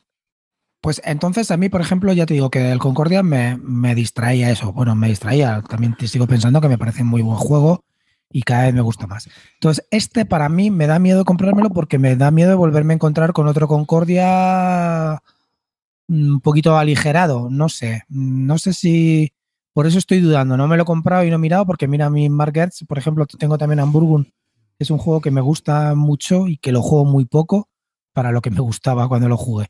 Y, y yo qué sé, no sé, este me, da, me daba la sensación de que iba a volver a estar jugando a, a un, a un Concordia incluso Little. Mm, A mí, eh, mira, me recordó más en el rollo de la puntuación, en ese sentido, un poco al Jingopolis, en el sentido de que tú vas ya pensando, cuando hayas jugado varias partidas, en qué va a pasar al final, que el Concordia, que compras la carta con los puntos y de ahí, pues yo qué sé. Pues hay veces que mirabas y decías, "Buah, ¿qué más me da? Pues compro la que más puntos me dé ahora mismo y a tomar por saco ya me voy gestionando el mazo como pueda, ¿no? Porque luego bajo la carta esta que eh, reciclo y reciclo todo lo que haya bajado, ¿no? Sí. Claro, entonces al final ibas comprando las que más puntos te daban. Pero aquí no. Aquí vas comprando la carta que te va proporcionando más puntos jugando. Entonces, pues has comprado un barco y si pillas la carta, si has comprado un barco de gran tonelaje, pues te interesa comprar la carta que te permite transportar carga. Y si has comprado un barco de pasajeros, pues te, te interesa comprar la carta que te permite transportar pasajeros. No, la carta por sí no te da puntos, sino que realmente lo Es que una hace es que para luego proporciona- conseguir los puntos. Exactamente. Y hacer tu combo. Entonces tú tienes que usar el barco que esté cargado de carbón para poder usarlo y la carta. O sea que ya son más cosas. ¿Partida cuánto dura? ¿Cuatro jugadores? Pues duró dos horas, yo creo. Dos horas, ¿no? Sí, éramos primerizos. Ojo. o sea que- Ojo que hay que aplicar el factor de corrección a la duración de las partidas de David Arribas. ¿eh? Una es partida de Arribas largo, ¿eh? de dos horas, más o menos suele Es ser media hora carte. 20 minutos, más o menos. Según la BGG, me imagino que será una hora y grados media. Fahrenheit, grados, eh, depende a quién le preguntes. Si le preguntas a Carte y te dice, bueno, una hora, pues No, que han sido dos horas y media, no. tres. Carte no. Se le, va, se le va el tiempo. Pero vamos, no, es- bueno, son sobre unas dos horas lo que pone marcado la BGG. Se tiene una duración porque te date cuenta que son 10, eh, hay como 10 etapas y van saliendo los barcos y cuando se acaban las cartas se acaban. Si juegan dos, pues se quitan cartas. Si juegan tres, se quitan cartas. Si Sí, juegan cuatro, juegan todas las No, cartas. yo tengo muchas ganas de probarlo. Es un autor que me gusta, me- siempre me han gustado sus juegos, me parecen muy bien hechos, me parecen además una relación calidad-precio excelente, te dan un montón de madera siempre. La verdad que sí, tiene un pequeño defecto este hombre, que tiene las portadas horribles, esta vez lo ha mejorado. Siempre tiene la portada de, con un tío, un- una portada de un primer plano de alguien en su cara hablando con otra persona y la verdad que son todas horribles. Pero esta del Transatlantic está muy bien, ¿eh? La han, la han hecho bonita, ¿eh? Es que Sí. nada, yo qué sé, yo sí, espero. está muy chulo. Y las cartas son preciosas. ¿Sí? Sí, sí, sí, sí, sí, las cartas son. Ah, bueno, quería comentar una cosa de los componentes que me chocó. Vienen todos los troqueles y hay una de las cosas que, que destroquelas y son como unas maderas así horizontales con una especie de, de hendiduras ¿no? en, cada, en, cada, en cada madera. Entonces te dice que cada parte de esas se inserta en otra. Y digo yo, ¿y esto para qué? Y veo la regla del juego y digo, si esto no se utiliza en ningún lado, ¿esto ¿para qué coño se monta esta? Se hace como una especie de lo del tic-tac-toe, el tres en raya, que haces así como dos rayas mm, en verticales y dos horizontales y tienes así esta estructura, digo, ¿y esto para qué es? Digo, hostia, calla, espérate, que esto hay que meterlo dentro de la caja y en cada compartimento vas dejando los componentes. Digo, hostia, qué guapo esto, ¿no? Lo meto todo, todo y digo, ay, mi tía, está como con distintas hendiduras para luego dejar los tableritos estos Menudo de... puzzle. Anda, qué guapo, lo empiezo a poner así, la caja no cierra. Ni de coña Sí, cierto, o sea, pero si lo quitas tienes que poner en una mis posición cojones. específica. No, vamos, es como un dedo así que no cierra. Entonces hay que quitar esa mierda de troquel que no vale ni para tomar por culo y guarda todo perfectamente dentro de la caja. O sea, mm, no sé. Era No sé. para que no tuvieras que usar bolsitas ni nada. que pero- no, que Pero no, te digo que basura. cierra porque nosotros luego nos tiramos media hora para cerrar la caja y cerró. Media hora. Vale, vale. Rompimos sí, sí, tres esquinas A ver. en la caja, tres esquinas rotas, pero visto- ah, cerró, ¿eh? Habría que haberlo visto cómo Media hora lo menos. No, espera, esto va así. No, espera, yo creo que va en el otro sentido. No, pero, oye, creo que esto va arriba. Espera, quiero pon- ponlo esto más abajo. Joder, porque es verdad, la verdad que lo dice Funke. Entre las reglas y el, y el inserto, ahí se alució, ¿eh? Las reglas sí, yo os aviso que tiene que haber unas FAQ ya en las BGG, porque es que había cosas que es que yo decía, Sí. madre mía, mátame Yo las tengo que leer. Que bueno, pues yo estaba hablando de Transatlantic. ¿Te ha gustado? A Final. mí sí, ¿eh? Me- creo que está bien hecho. A ver, no es mi tipo de juego. Yo no me lo compraría porque es una ensalada. Pero creo que está bien hecho, es un juego bien parido y no me importaría volver a jugarlo. Fíjate lo que te digo. Pues ya es bastante para ti. Yo tengo unas ganas. Yo cuando lo abrí vi la- las cartitas de los barcos que son distintos y me entró unas ganas. Se monta un pifostio en la mesa con venga tablero y tal. Y, wow. Me mola mogollón. Sí, no, y además vas ahí viendo avanzar. Te recuerda un poco los rollos estos del Wallace que hace de vez en cuando, pero en plan rápido y bien, no sé, estuvo muy ágil el juego. Muy Me has picado arriba, tengo ganas de probarla. Mira Sí. que hay- No, no te lo puedes comprar, ¿eh? No te lo puedes comprar. clean. Probar antes de comprar. Te lo compres. Transatlantic de Markets. Unas dos horas de duración, de dos a cuatro jugadores y bueno, pues pasarlo bien. No, Venga, no, ¿quién no. ahora? Mira, dejo yo a Clean para, para el final. Lo cojo yo ahora. Clinito, Sí, venga. ¿te parece bien? Venga, a ver, Sí, Sierra sí. Madre Games. ¿Qué nos, qué nos traes de Sierra Madre? Perra. Oye, perdona. Soy, soy un jugador eh, versátil, ¿eh? recuerda la audiencia, y que no solamente juega a Sierra Madre Games. Haciendo campaña esta- en la primera hora del programa, ¿eh? La campaña en la primera hora del programa. Ahora es, campaña, es propaganda free. Aquí no hay ya. No, a ver, esta Navidad la verdad es que he jugado bastante, no me puedo quejar. Eh, he rejugado mucho, que es por lo que estoy también muy contento. Eh, y, pero bueno, no voy a hablar de juegos que ya los tenemos muy trillados. Quiero hablar de uno que hablé pues ahora ya como año y pico, que fue cuando lo, estrené. Así que no es novedad, lo siento. Y estoy hablando de Tragedy Looper. Es un juego que además he estado viendo que en, la primera vez que salió fue en Japón, en 2011. En 2014 creo que fue cuando lo sacó Zetaman y en 2016, si no me equivoco, me parece fue cuando lo trajo de bien en español, que además le hizo un, un lavado de cara, porque yo no lo sabía, no como soy tan ignorante, pues, pues vi que la- el diseño original es, es así con ilustraciones puramente manga, ¿no? Rollito japonés, que la verdad es que están bastante chulas. La edición española también me parece bonita, pero esta también tiene su. A los que les gusten las, las imágenes en rollo manga, pues le, le va a gustar más. Eh, y bueno, pues es un juego de 2 a 4 jugadores. Ya digo, es una editorial japonesa, Baka Fire o Baka Fire, no sé cómo se diga. En... y, bueno, eh, de duración unos 120 minutos, que se, se ajustan bastante a lo que tardamos nosotros. Es un juego, como digo, que seguramente ya muchos conoceréis. Trae Looper, hizo bastante ruido cuando, cuando lo sacaron aquí en España. Es un juego de deducción donde uno de los jugadores tiene que hacer de, de máster o mente maestra, como queréis traducirlo, y el resto de jugadores cooperamos pues para mm, deducir el, el escenario que, que se nos plantea, ¿vale? Pues un juego que tiene eh, escenarios y en cada escenario pues tenemos que adivinar pues eh, sobre todo cuáles son los roles, las tramas y las subtramas que componen ese, ese escenario, ¿vale? En el tablero siempre tenemos las mismas cuatro localizaciones y luego ya dependiendo del escenario, pues como digo, hay unos personajes, otros diferentes, en ambientación contemporánea, ¿vale? Pues yo sé, el estudiante, la amiga, el, el comisario, no sé qué, ¿vale? Son un poco los, los personajes. Entonces, el- la mente maestra es el único, tiene su librito para él, pues rollo, pues por ejemplo, ¿sabéis? si alguna vez jugado a algunos Dungeon Crawler, pues te suele venir algún librito, ¿no? Que eso únicamente lo debe leer el, el máster. Pues aquí lo mismo. Y, y nada, pues él sabe cómo está la trama y todo eso tejido. Y son el resto de jugadores los que tienen que eh, deducirlo y descubrir qué es, qué es lo que realmente pasa en la historia. En la historia pasa una tragedia y entonces lo que tienen que hacer es alterar los hechos para que eso no ocurra. Si los jugadores fallan en ello, pues se produce la tragedia, entonces tienen que volver a, repetir el escenario. Lo que pasa es que en cada iteración, cada loop, de ahí viene el nombre, eh, claro, los jugadores van ganando más información que es la que tienen que utilizar en sus deducciones. ¿vale? Es decir, empieza la partida, pues a lo mejor en el turno tal, pues muere uno, en el turno tal, eh, pasa esto lo otro. Entonces, bueno, pues como digo, van pasando cosas y los jugadores, haciendo una comparación muy burda al Mastermind, al, al- clásico juego de Mastermind, pues puedes recordar un poco, ¿no? Es decir, vas obteniendo información poco a poco y tú tienes que ir sacando tus conclusiones. La mecánica realmente es muy sencilla. Los personajes se van moviendo por las localizaciones Y primero la mente maestra le, le pone unas cartas boca abajo y luego los jugadores. Muy importante, sin hablar. El juego, como digo, es cooperativo entre los que tienen que deducir, pero durante la partida no hablan, solamente hablan cuando acaba una iteración. Y ahí es cuando ya los jugadores tienen que empezar. Joder, pues yo creo que lo que tenemos que hacer es esto, lo otro, tal, y ya se discute y ya en el siguiente turno, pues se supone que se han preparado un poquito la estrategia, pues con el fin de ir descubriendo poco a poco, ¿vale? Eh, los jugadores ganan eh, a, la, mente maestra si han conseguido descubrir las tramas, los subtramas y los roles que dicta el escenario, y si se han equivocado en sus averiguaciones, pues entonces gana la, la mente maestra. No sé si lo habéis jugado vosotros este. No. Pero a mí, a mí, esos juegos, tío, me generan siempre un problema, tío. El que hace mente maestra se lo pasa bien.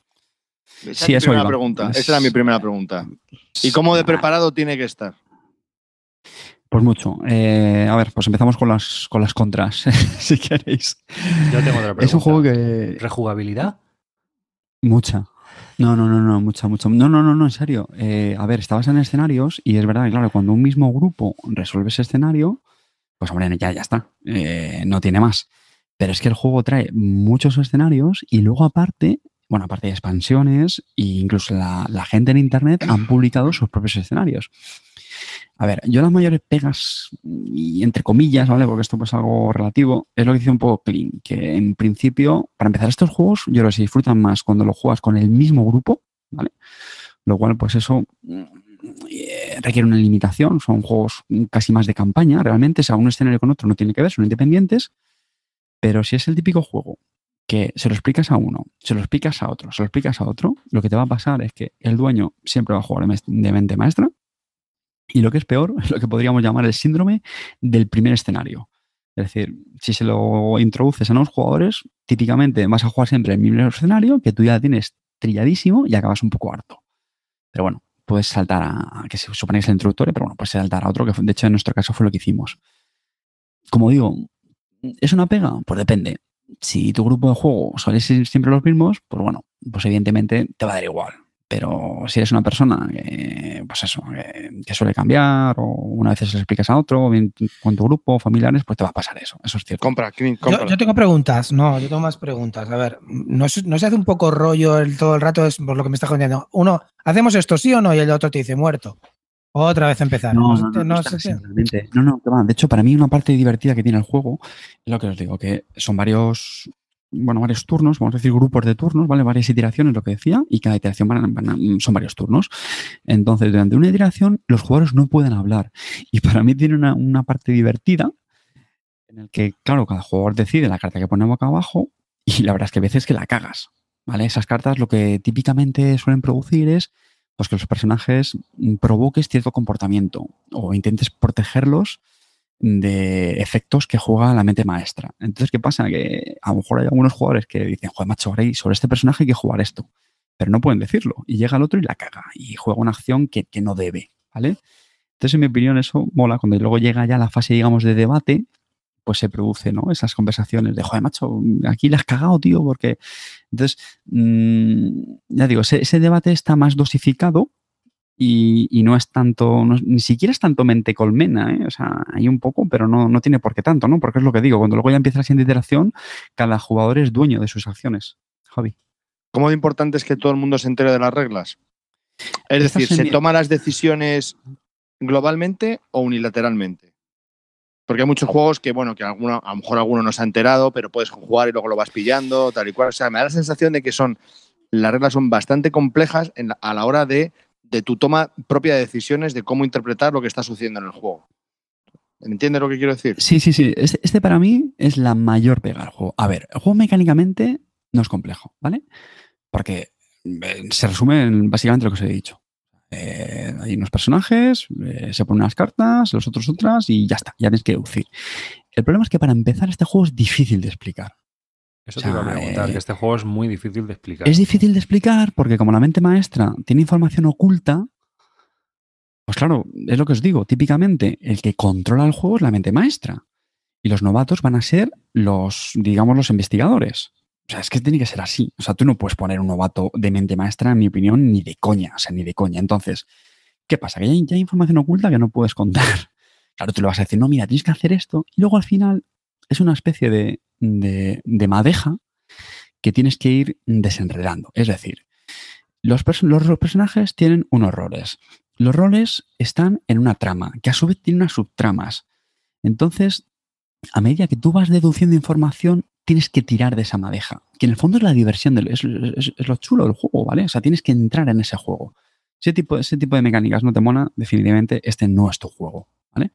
No es un juego para otros públicos en absoluto. Es un juego de deducción, pero con esa complejidad, ¿vale? Porque hay otros juegos de deducciones mm, que son mucho más sencillos. Este ya te digo, o sea, tienes que empezar y cuesta, ¿eh? Al principio cuesta bastante, que es una de las pegas, podríamos decir que tiene, no decir curva de aprendizaje, pero curva de mecánica, podríamos decir, o, o curva de- deductiva. Mm, Entonces, vamos a ver, yo ya he visto que hay un, hay un, hay un asesino en serie, ah, entonces con esto yo ya deduzco que tenemos que estar hablando de esta trama eh, que se llama mm, lo que sea, eh, asesinato por amor, ¿no? Hay, como, hay diferentes escenarios, tú tienes una hojita con ayuda que es la que te tienes que apoyar todo el rato para hacer esas deducciones, ¿vale? Personajes tienen esta hoja donde te dan un montón de información. Entonces, eso al principio es bastante shock, ¿vale? Si tú empiezas a jugar, te dan esta hoja con un montón de información, con las habilidades que tienen los personajes, las diferentes tramas, tienes que ver dónde estás. Es lo que te digo, ¿vale? Es una gran madeja. Y tú tienes que ir cogiendo un hilito y tirando poco a poco, tirando poco a poco. Hostia, espérate, ah, vale, que este hilo me lleva hasta otro hilo. Entonces, quería hablar de este juego porque mi primera partida, ¿vale? Yo he jugado ya dos, mi primera partida la verdad es que fue, fue mala la experiencia, sinceramente, por lo que os decía, éramos jugadores novatos, nos encontramos muy perdidos y nos con- Estaba nos Javi costó Legacy. mucho. No, pero no, pero lo hizo bien. Sinceramente, Javi Legacy, que fue la, la mente maestra, lo- sinceramente yo lo hizo bien, pero es complicado. Y en esta segunda partida, a ver, la mente maestra también fue, fue bastante buena. Y no sé, ya te digo, no sé si sería porque fue la segunda partida, el resto de jugadores también ya había jugado algunas. Y es lo que te digo, que cuando ya empiezas ahí, ah, esperad un momento, es que entonces es esta trama y, joder, vale, ya, ya sabemos seguro que este tío es este. Claro, claro, lo que tenemos que evitar es que se junten, porque cuando se juntan dos, entonces este le mata, hay que dejarlo solo. Y ahí es cuando ya vas en- en- elaborando la estrategia que tiene el juego, ¿vale? Y ahí es cuando lo disfrutas realmente. ¿Cuánto duró la partida? Sí, dos horas. El juego es un poco largo, ¿eh? Eh. Es repetitivo. Dos horas. Eso es otra de mis pegas. Sí, o sea, me recuerda a, lo- mis a los juegos estos que de antiguamente que tenían los puntos de, de- de encuentro, de, grabación muy alejados unos de otros y tenías que pasártelo 23 veces hasta volver a llegar al nuevo punto, ¿no? Estar Sí. todo el rato. Y sí, para mí esa es una de las pegas, porque mm, sí, a mí no se me hace, no se me hizo repetitivo, sinceramente, porque bueno, se supone que en cada iteración, mm, bueno, pues tienes que ir sacando nueva información, ¿no? Y probar cosas diferentes. Y luego, pues eso, ¿no? Esos diálogos, esos debates que digo que se hacen entre, entre iteración e iteración. Pero a mí sí me hubiese gustado que fuera un poquito menos, menos largo. De hecho, dos horas, aquí- no sé si fueron dos horas y media, ¿eh? ¿A quién recomendarías este juego? Pues mira, lo quería ¿Amantes de traer escape rooms y cosas así? Justo, justo. Quería traer también este ¿En juego serio? porque sabéis que el tema de los escape rooms, a ver, termino. El, el tema de los escape rooms sabéis que estará muy, muy en boga, ¿no? Se habla mucho ahora de, de ellos y no es un juego de tipo escape como tal. Pero bueno, el factor deductivo yo sí creo que está muy presente en estos juegos y yo creo que a gente que le guste le, le- le puede molar.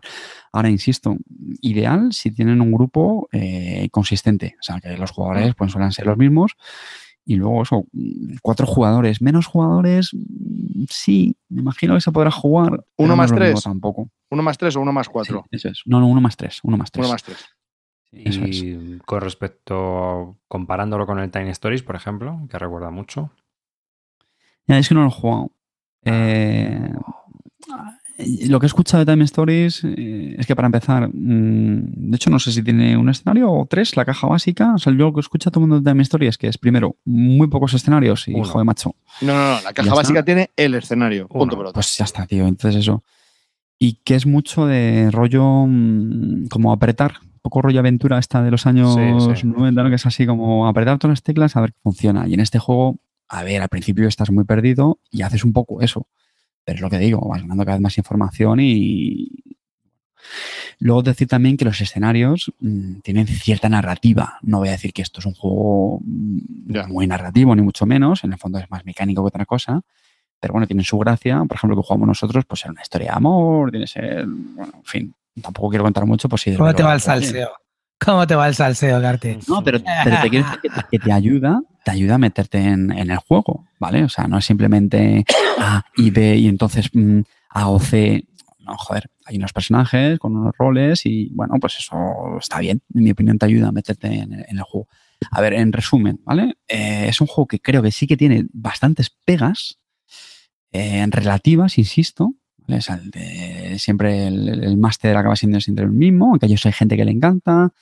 La necesidad que sea el mismo grupo, un pelín largo, al principio cuesta, ya digo, ¿eh? en mi opinión son bastantes pegas, pero que yo creo que cuando se superan, mm, yo creo que pueden ofrecer experiencias, y yo esa es la palabra clave, bastante satisfactorias, ¿vale? Y, y que luego hay juego para largo. Y luego el precio lo está viendo, está por unos 35 oro- euros, así más o menos, y hombre, yo creo que está, está bien de precio. Está bien. Tampoco es que traiga unos super componentes, porque es fundamentalmente ¿Qué componentes trae? el- los tableros, los escenarios son en, en cartón, las cartas son- de los, los personajes son cartas y luego igual los efectos que accesorios también son cartas, las hojas de ayuda, los libretillos eh, para el máster. Bueno, mm, no trae tampoco por componentes, digamos que justifica el precio. Pero yo lo, yo lo veo bien. Mm. Así que nada, hemos hablado de Try the Looper y, Muy interesante. y ahí estamos. Muy interesante. Venga, Clinito, lánzate. Venga, Sí, es interesante, sí. Eso- ese Bueno. tipo de juegos deductivos mola. Venga, va, como siempre me dejáis Cuenta- el último. Cuéntanos, cuéntanos tu bosta. Como siempre me dejáis el último. Bueno, Hoy yo sí. voy a hablaros de, de. Os voy a hablar del último juego de A ver, a ver. miniaturas. Espera, te voy a decir una cosa. Esto solo ha ido hacia abajo. Te Sí. toca.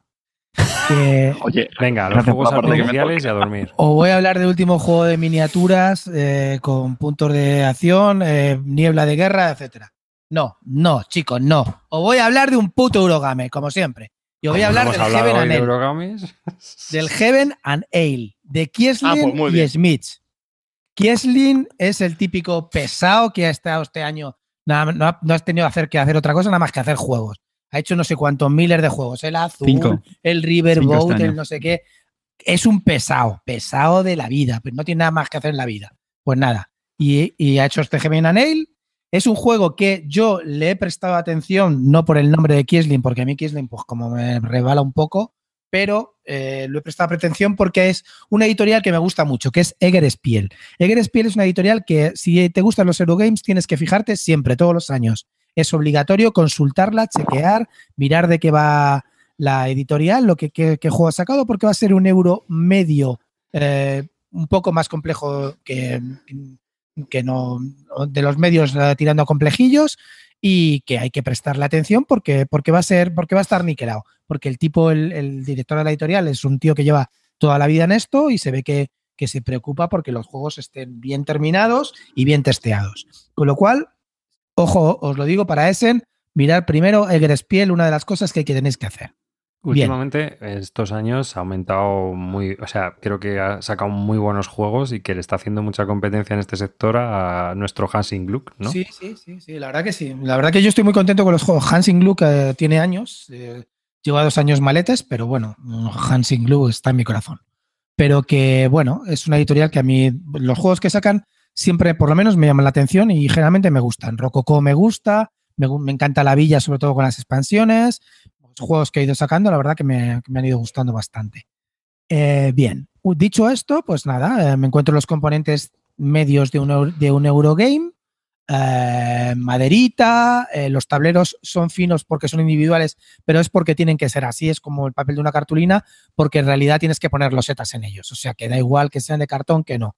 Y luego las losetas pues son el típico espesor y nada, nada especial, o sea, están bien, están bien. ¿Vale? O sea, un componente, eh, Eurogame componentes medios. Las reglas están eh, al estilo que hacen ellos, la verdad que muy bien explicadas, eh, tiene seis o siete páginas de reglas, facilitas. Bien, luego pues nos encontramos con un juego, ¿vale? ¿A qué se parece este juego? Este juego tiene cosas de muchos juegos, ¿vale? Empezamos. La mecánica es la de, si os suena el Tebas, el, famoso juego ese que, tenías que buscar eh, mirando arena, ¿no? Que te, tenías que mover, pues esa es la típica mecánica de moverte. Y, pero aquí tiene la- una mecánica más similar a egipcia, es decir, tú eh, te mueves a lo largo del tablero, que es como una especie de rondel, tú te mueves y te puedes mover todas las casillas que tú quieras. Lo que pasa es que cuando llegues al final de la vuelta te tienes que esperar a que terminen los demás. Con lo cual, en un turno coges una, una loseta y al siguiente puedes terminarte y, tirarte um, media hora esperando a que haga a que los demás recojan losetas, ¿vale? Esa mecánica pues es muy similar a la de la egipcia con aquello que ibas bajando en el barco y tú ibas metiéndote en sitios al lado del Nilo. En eso se parece. Luego tiene también otra cosa que es que la, es un juego de colocación de losetas. Tú tienes tu tablero individual, tienes que coger las losetas centrales, que son como si dijéramos losetas de diferentes colores que representan recursos. Bueno, lo del tema es que ni os hablo porque el tema eh, se supone que es la elaboración de la cerveza por unos frailes. Eso te iba a decir, que el tema mola, haber- son haber-. Claro, como podía haberos dicho que es la, la elaboración del crack y la metadona por, Total. por, por, por, por- por Breaking Bad, ¿vale? Me da igual. ¿Y eso no te echó para atrás, Screen, a la hora de comprarlo? Mm, no. vale. Eh, entonces, pues eso. mm, tienes que hacer, componer- hacer esos recursos, recolectar esos recursos, pagando dinero con, con- por esos recursos. Y tiene eh, el, el tablero está dividido en dos: una zona de sombra y una zona de sol. Todas las losetas que coloques en la zona de sombra. Eh, si colocas una loseta que van, las losetas eh, de recursos van del 1 al 5, ¿vale? Si colocas una loseta de 5, tienes que pagar 5 monedas. Si colocas una de 1, a que no sabes cuántas monedas tienes que pagar. Una. ¿Vale? Pues entonces, lo que pasa es que si las colocas al sol, en vez de darte esas monedas, te va a dar, te va a permitir aumentar esos recursos, tanto en números como la loseta. Si colocas al sol, te vale colocarla 10 monedas, el doble, pero te permite luego, cuando la actives, subir 5 si es una loseta de 5, la que has activado, eh, el recurso. ¿Vale? Luego también tiene, aparte de las losetas de recurso, unas losetas de activación que te permite activar ciertas cosas y unas losetas de puntuación que te permite recoger puntuaciones que ya hayas logrado. ¿Vale? Y todo esto durante, si jugáis cuatro jugadores, durante seis, seis, eh, veces le vais a tener que dar la vuelta al rondel. ¿Vale? Esa es hasta aquí la explicación de mecánicas. Ahora, cosas que me gustan de este juego. Cosas que, que me han llamado. Es un juego está bastante bien. Sin ser un juego perfecto, es decir, no es un top, es un juego que la verdad que, que me- ha gustado mucho. Cosas que me gustan. Me gusta mucho eh, la mecánica del dinero. Tú empiezas con un cierto dinero, vas muy agobiado de dinero y entonces pues te tienes que gestionar muy bien lo que quieres comprar durante esa ronda porque te va a faltar el dinero, ¿vale? Entonces, la verdad que eso, eso está muy bien. La gestión del dinero está bastante bien. Otra cosa que me gusta mucho es la tensión que te crea el ir avanzando las piezas que tú quieres y sobre todo se juega a cuatro porque los, los demás, la que tú quieres, te la van robando. Entonces tienes que buscar un plan B y el, el plan B te lo ha quitado el tercer jugador, con lo cual tienes que buscar un plan C. Eso está bastante bien. Te crea mucha tensión el hecho de que te vayan quitando las losetas que tú quieres por el camino. Luego, la activación que tienes de los, de los personajes está muy bien. Tú, a lo largo de la partida, durante esas seis vueltas, tienes eh, como 10 activaciones que puedes hacer. 10 activaciones de los recursos, puedes activar todos los recursos eh, que tengas, por ejemplo, los amarillos los puedes activar todo una vez, los recursos los puedes activar todos una vez, pero para eso tienes que coger una, una- una- un disco de activación que está a lo largo del tablero y lo colocas y lo activas. Entonces, ¿qué te genera eso? El, pensar de cuándo activo esto, ¿tengo suficientes losetas verdes para activar los verdes o me espero un poco más y voy a coger la siguiente loseta que está ahí y luego activo? Eso está muy bien, ¿vale? Y esas activaciones ya te digo que solamente se hacen a, lo largo de la partida. Y esas activaciones generan otro, otra, otro turno extra, porque si esas activaciones son, creo que eran 10, van activados como en grupos, eh, van colocados como en grupos de dos. Si activas dos que están al lado, generalmente puedes bajar una carta que, que te permite pues, hacer una, una habilidad eh, si haces esa pareja que, de, esas dos activaciones. Con lo cual vas como generando tu propio combate ahí en el sentido de cuando quieres activar para levantar más cosas. ¿Vale? Y luego también tiene la activación de los frailes, que está muy bien porque donde los colocas, cuando activas un fraile, activa todas las losetas que están a su alrededor. Con lo cual, ya os digo que es un juego que te va generando tu propio. ah, vas generando tu propio motor de ingresos y tu, y tu, y tu propia colocación. Cuando rodeas a una, eh, cuando seis, seis losetas tuyas rodean una pieza central, colocas otra pieza central que te permite, depende del número del- de, que, de las losetas que hayan rodeado a esta pieza central, te permite una serie de activaciones extras a estas losetas que la rodean. Con lo cual también te genera otro combate. Es decir, es un juego que está muy entretenido toda la partida por la ansiedad que no te quiten las losetas que tú quieras y por buscarte el combate que te active la loseta central y, la- y las, las que tienes a tu lado. Entonces tienes que decidir en qué momento dejas de mm, conseguir, intentar conseguir dinero para conseguir esos recursos que te suban, ¿vale? Otro, otro éxito que me gusta mucho de este juego, aparte de la mecánica de, activación que os he dicho, de activación por pares y la, y la, y la carta extra que luego puedes bajar que te da habilidades, eh, hay otra cosa que, que, me gusta mucho que es la puntuación final. La puntuación final tiene, mira, una cosa de nuestro amigo Puzcas que inicia, eh, eh, se puntúa el que menos, el, tienes como cinco recursos que os he dicho, el, que, el, menor de los recursos donde haya subido, ese, ese va a ser tu puntuación final por el multiplicador de, de, otro recurso que es un fraile que tú también tienes que ir subiendo. Es decir, tienes que subir cinco recursos a lo largo de un track y un fraile que también lo tienes que subir. Ese fraile te va a multiplicar, depende de dónde se quede, por dos, por tres, por cuatro, la última loseta de, donde se, de los cinco recursos que tengas, ¿vale? Con lo cual, esa es la puntuación así de sencilla, aparte de puntuaciones que también tiene, eh, tiene 12, 12 objetivos eh, generales a lo largo de la partida y tú puedes coger una loseta eh, cuando, cuando entras en una casilla de, puntuación, puedes coger las que hayas cumplido en ese momento. Con lo cual, si te adelantas antes que los demás, le puedes quitar esos barriles porque solamente hay dos para los cuatro. Y, esa forma de puntuación final también me gusta mucho. Ahora, ahora bien, ya os digo, es un juego que es muy entretenido de jugar. Se te pasa muy rápido el tiempo, dura muy poco, la duración es corta, la explicación es corta también. Con lo cual nos encontramos con un euro que, como ya os he dicho, no ha inventado la pólvora. Hemos visto mecánicas ya conocidas de todos los lados, porque todo lo que os estoy explicando ya os lo conocéis de toda la vida, ¿no? Y no sé, pero nos encontramos con un euro muy bien hecho. Está bien hecho, bien realizado, sabor viejuno de los que le gustan a Black Meeple. Y ahí está, está muy, muy bien. Dime, Calvo. Bueno, yo quería hacer una puntualización con eso. Eh, ¿Las reglas se explican rápido? Sí. sí. Sí, lo que son las reglas, sí. Problema que hay un montón de losetitas como doy de imágenes que son los que te dan puntos al final de la partida. Entonces tienes que explicar todas las losetas para que sepas a qué losetas tienes que ir en función de lo que tú vas haciendo en tu tablero. Entonces, eso quizás sea lo más tedioso, pues porque hay bastantes cosas al final. Al final es una ensalada de puntos potencial, es decir, puedes puntuar por todo. Necesitas la loseta correspondiente.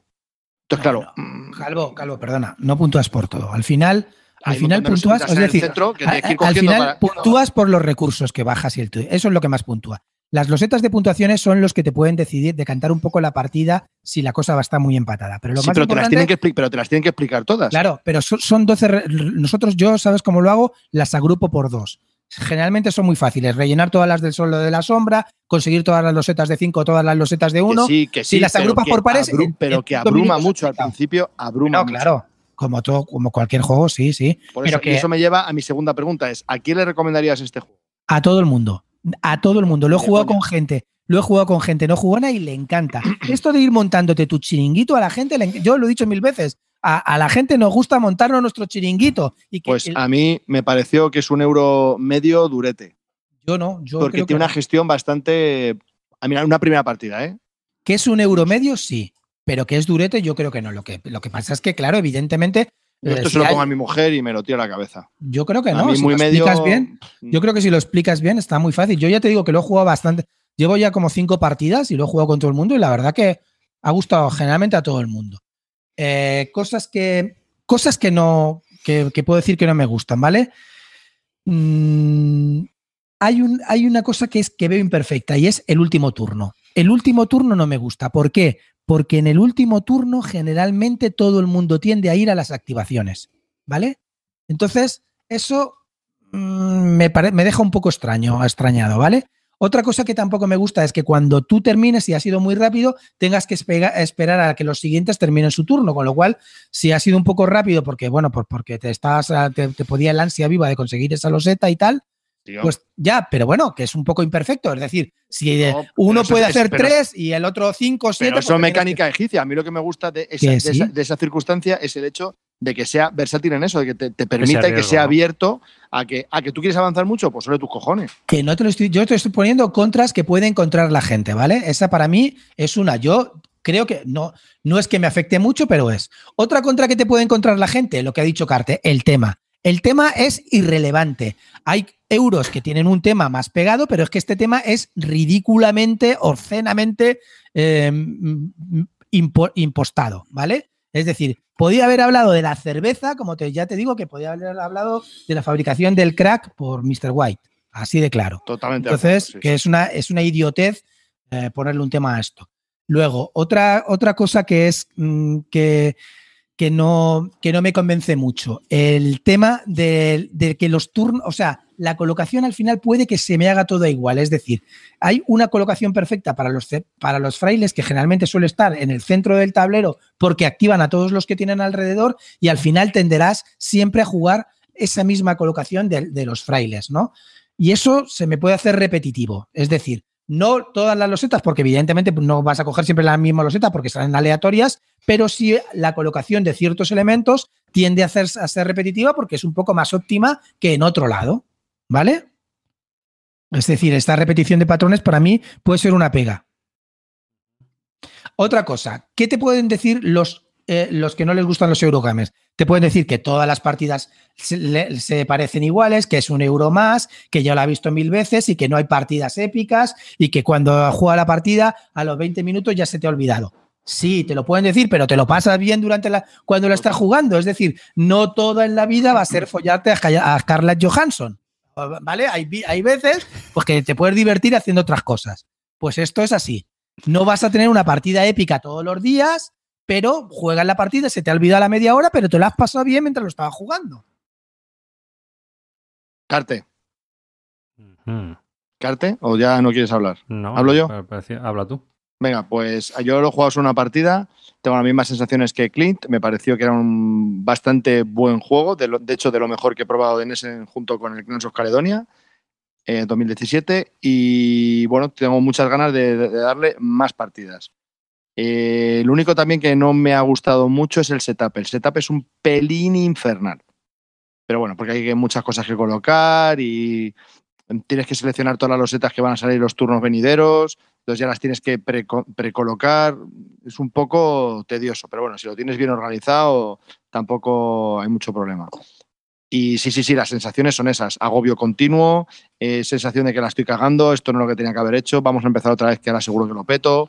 Mm, Esa sensación mola, esa sensación de que lo lo estás haciendo, no tienes una idea clara de lo que estás haciendo y luego lo vas viendo a medida que va la partida y dices, ahora, ahora necesitaría otra para saber que ahora sí lo voy a hacer bien. Y eso mola, porque no, que, no es evidente desde el primer, de la primera, la primera partida. Y a lo mejor incluso con tres o cuatro tampoco sea tan evidente lo que tienes que hacer. Pero bueno.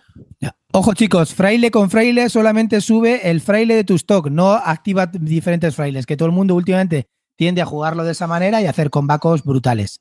Fraile con Infernales, fraile, simplemente sube uno el, el fraile que tienes que subir al final de la partida. Ojo que es Bueno, un me típico error. me gusta Decía tu elección, Clint. Me gusta tu elección, Clint. Decía del- en el chat que escala mal. Que de dos a más jugadores escala mal. Carte, te hemos dado la palabra hace un rato no me ha ¿eh? disgustado, no me ha disgustado, pero evidentemente a cuatro jugadores Sí, sí, a 4 4. es mucho más divertido porque hay mucha tensión con las losetas que se va a dos. Yo lo he jugado y me lo he pasado bien, lo hemos disfrutado, pero evidentemente este juego funciona fenomenal. Todos estos juegos de que tienes que ir consiguiendo losetas como una especie de carrerita hasta donde quieres llegar o, o hasta donde llega tu ambición para que no te la quiten, eso escala mucho mejor con más jugadores. Evidentemente a cuatro este juego brilla mucho más. A dos no es que sea su mejor número, pero tampoco va mal. Yo lo he jugado a dos y me lo he pasado bien. Eh, es un Clint. juego que... ¿Qué? Clint, Dime. yo solamente quiero saber una cosa para saber si no me lo tengo que comprar. ¿Qué? Di tu frase. Pero si, si lo tengo yo. territorio Barton. Si No, lo tengo yo. Si o no te lo vas a comprar, mí- Carte, porque lo tengo yo. A ver, no es, Déjale que diga su frase. Ah, no, vale, no, perdón, perdón. no es territorio Barton. No es, ¿Es territorio no- Barton? no es territorio Barton. ¿Cómo que no, tío? Es un, Vamos vamos, es un Barton total. dejadme que me explique. Para mí es un juego que está bien. comprar el juego?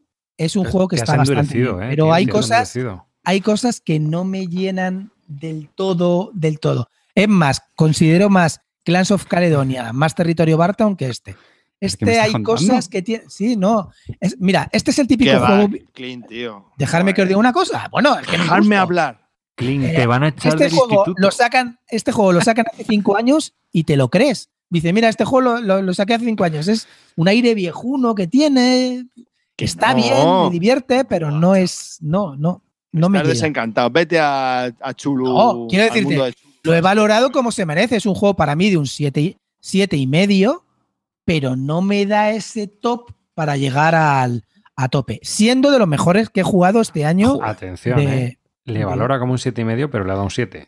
Ojo. No, Arribas, es que no, Arribas da te siete- veo tercero. Escucha, en- en el un 7 ranking. Te antes de jugar las últimas Eres, partidas. eres un perro.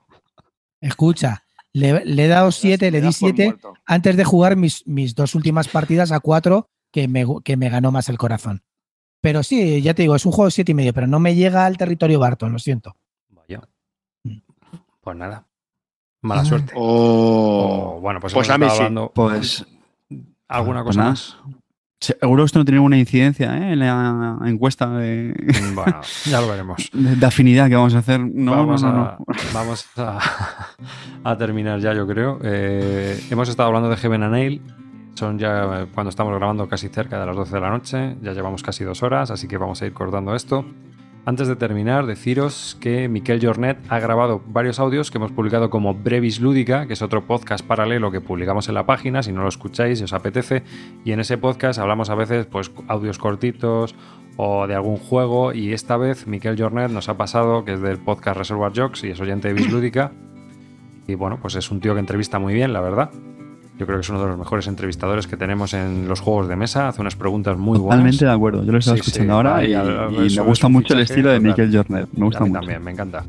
Y entonces, eh, estuvo las de Beerfest y si queréis oír los audios, pues tenéis que ir a la página de Bislúdica si no tenéis eh, la suscripción al Brevis Lúdica y suscribiros a ese podcast para poder, o buscarlo en vuestro podcatcher que está ahí en la aplicación Brevis Lúdica.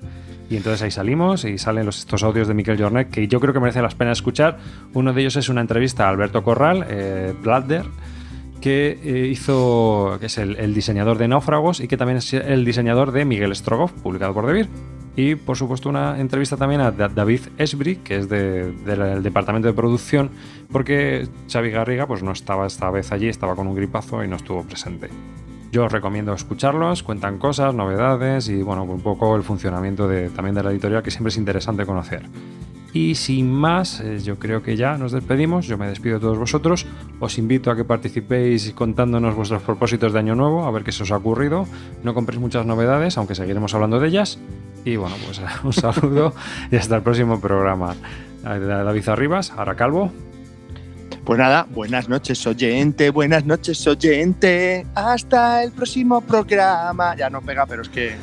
Bueno, que eso, que muchas gracias por estar ahí, que os queremos, que este año va a ser muy grande, mejor que los anteriores y peor que los futuros. Y bueno, esperamos cumplir los propósitos algunos, otros los incumplirán como siempre y eso se verá reflejado en la próxima encuesta. Muchísimas gracias chicos y chicas por escucharnos. No me despido sin antes recordar a la gente que estamos en un 2018 donde estamos viendo a Clint Barton, una ex leyenda que reniega de su territorio Barton, un Javier Calvo que dice que no va a comprar juegos y David Arriba, pues David Arriba ya sabéis cómo es. Así que esto Sí, la única opción válida eres tú. chupao, chupao, el club, Sierra te lo voy a dedicar. Sierra Te, lo voy a dedicar el club. Tengo Bueno. ya el discurso, el discurso, el del premio lo tengo ya escrito. Bueno, señores, Danke Shen familia, abrumados saludos de despedida y nada, todo son etapas, todo pasa, todo llega y las compras volverán seguramente. No haré el 10 por 10, no ganaré el, el concurso, pero sigo siendo la leyenda, chicos. Un abrazo.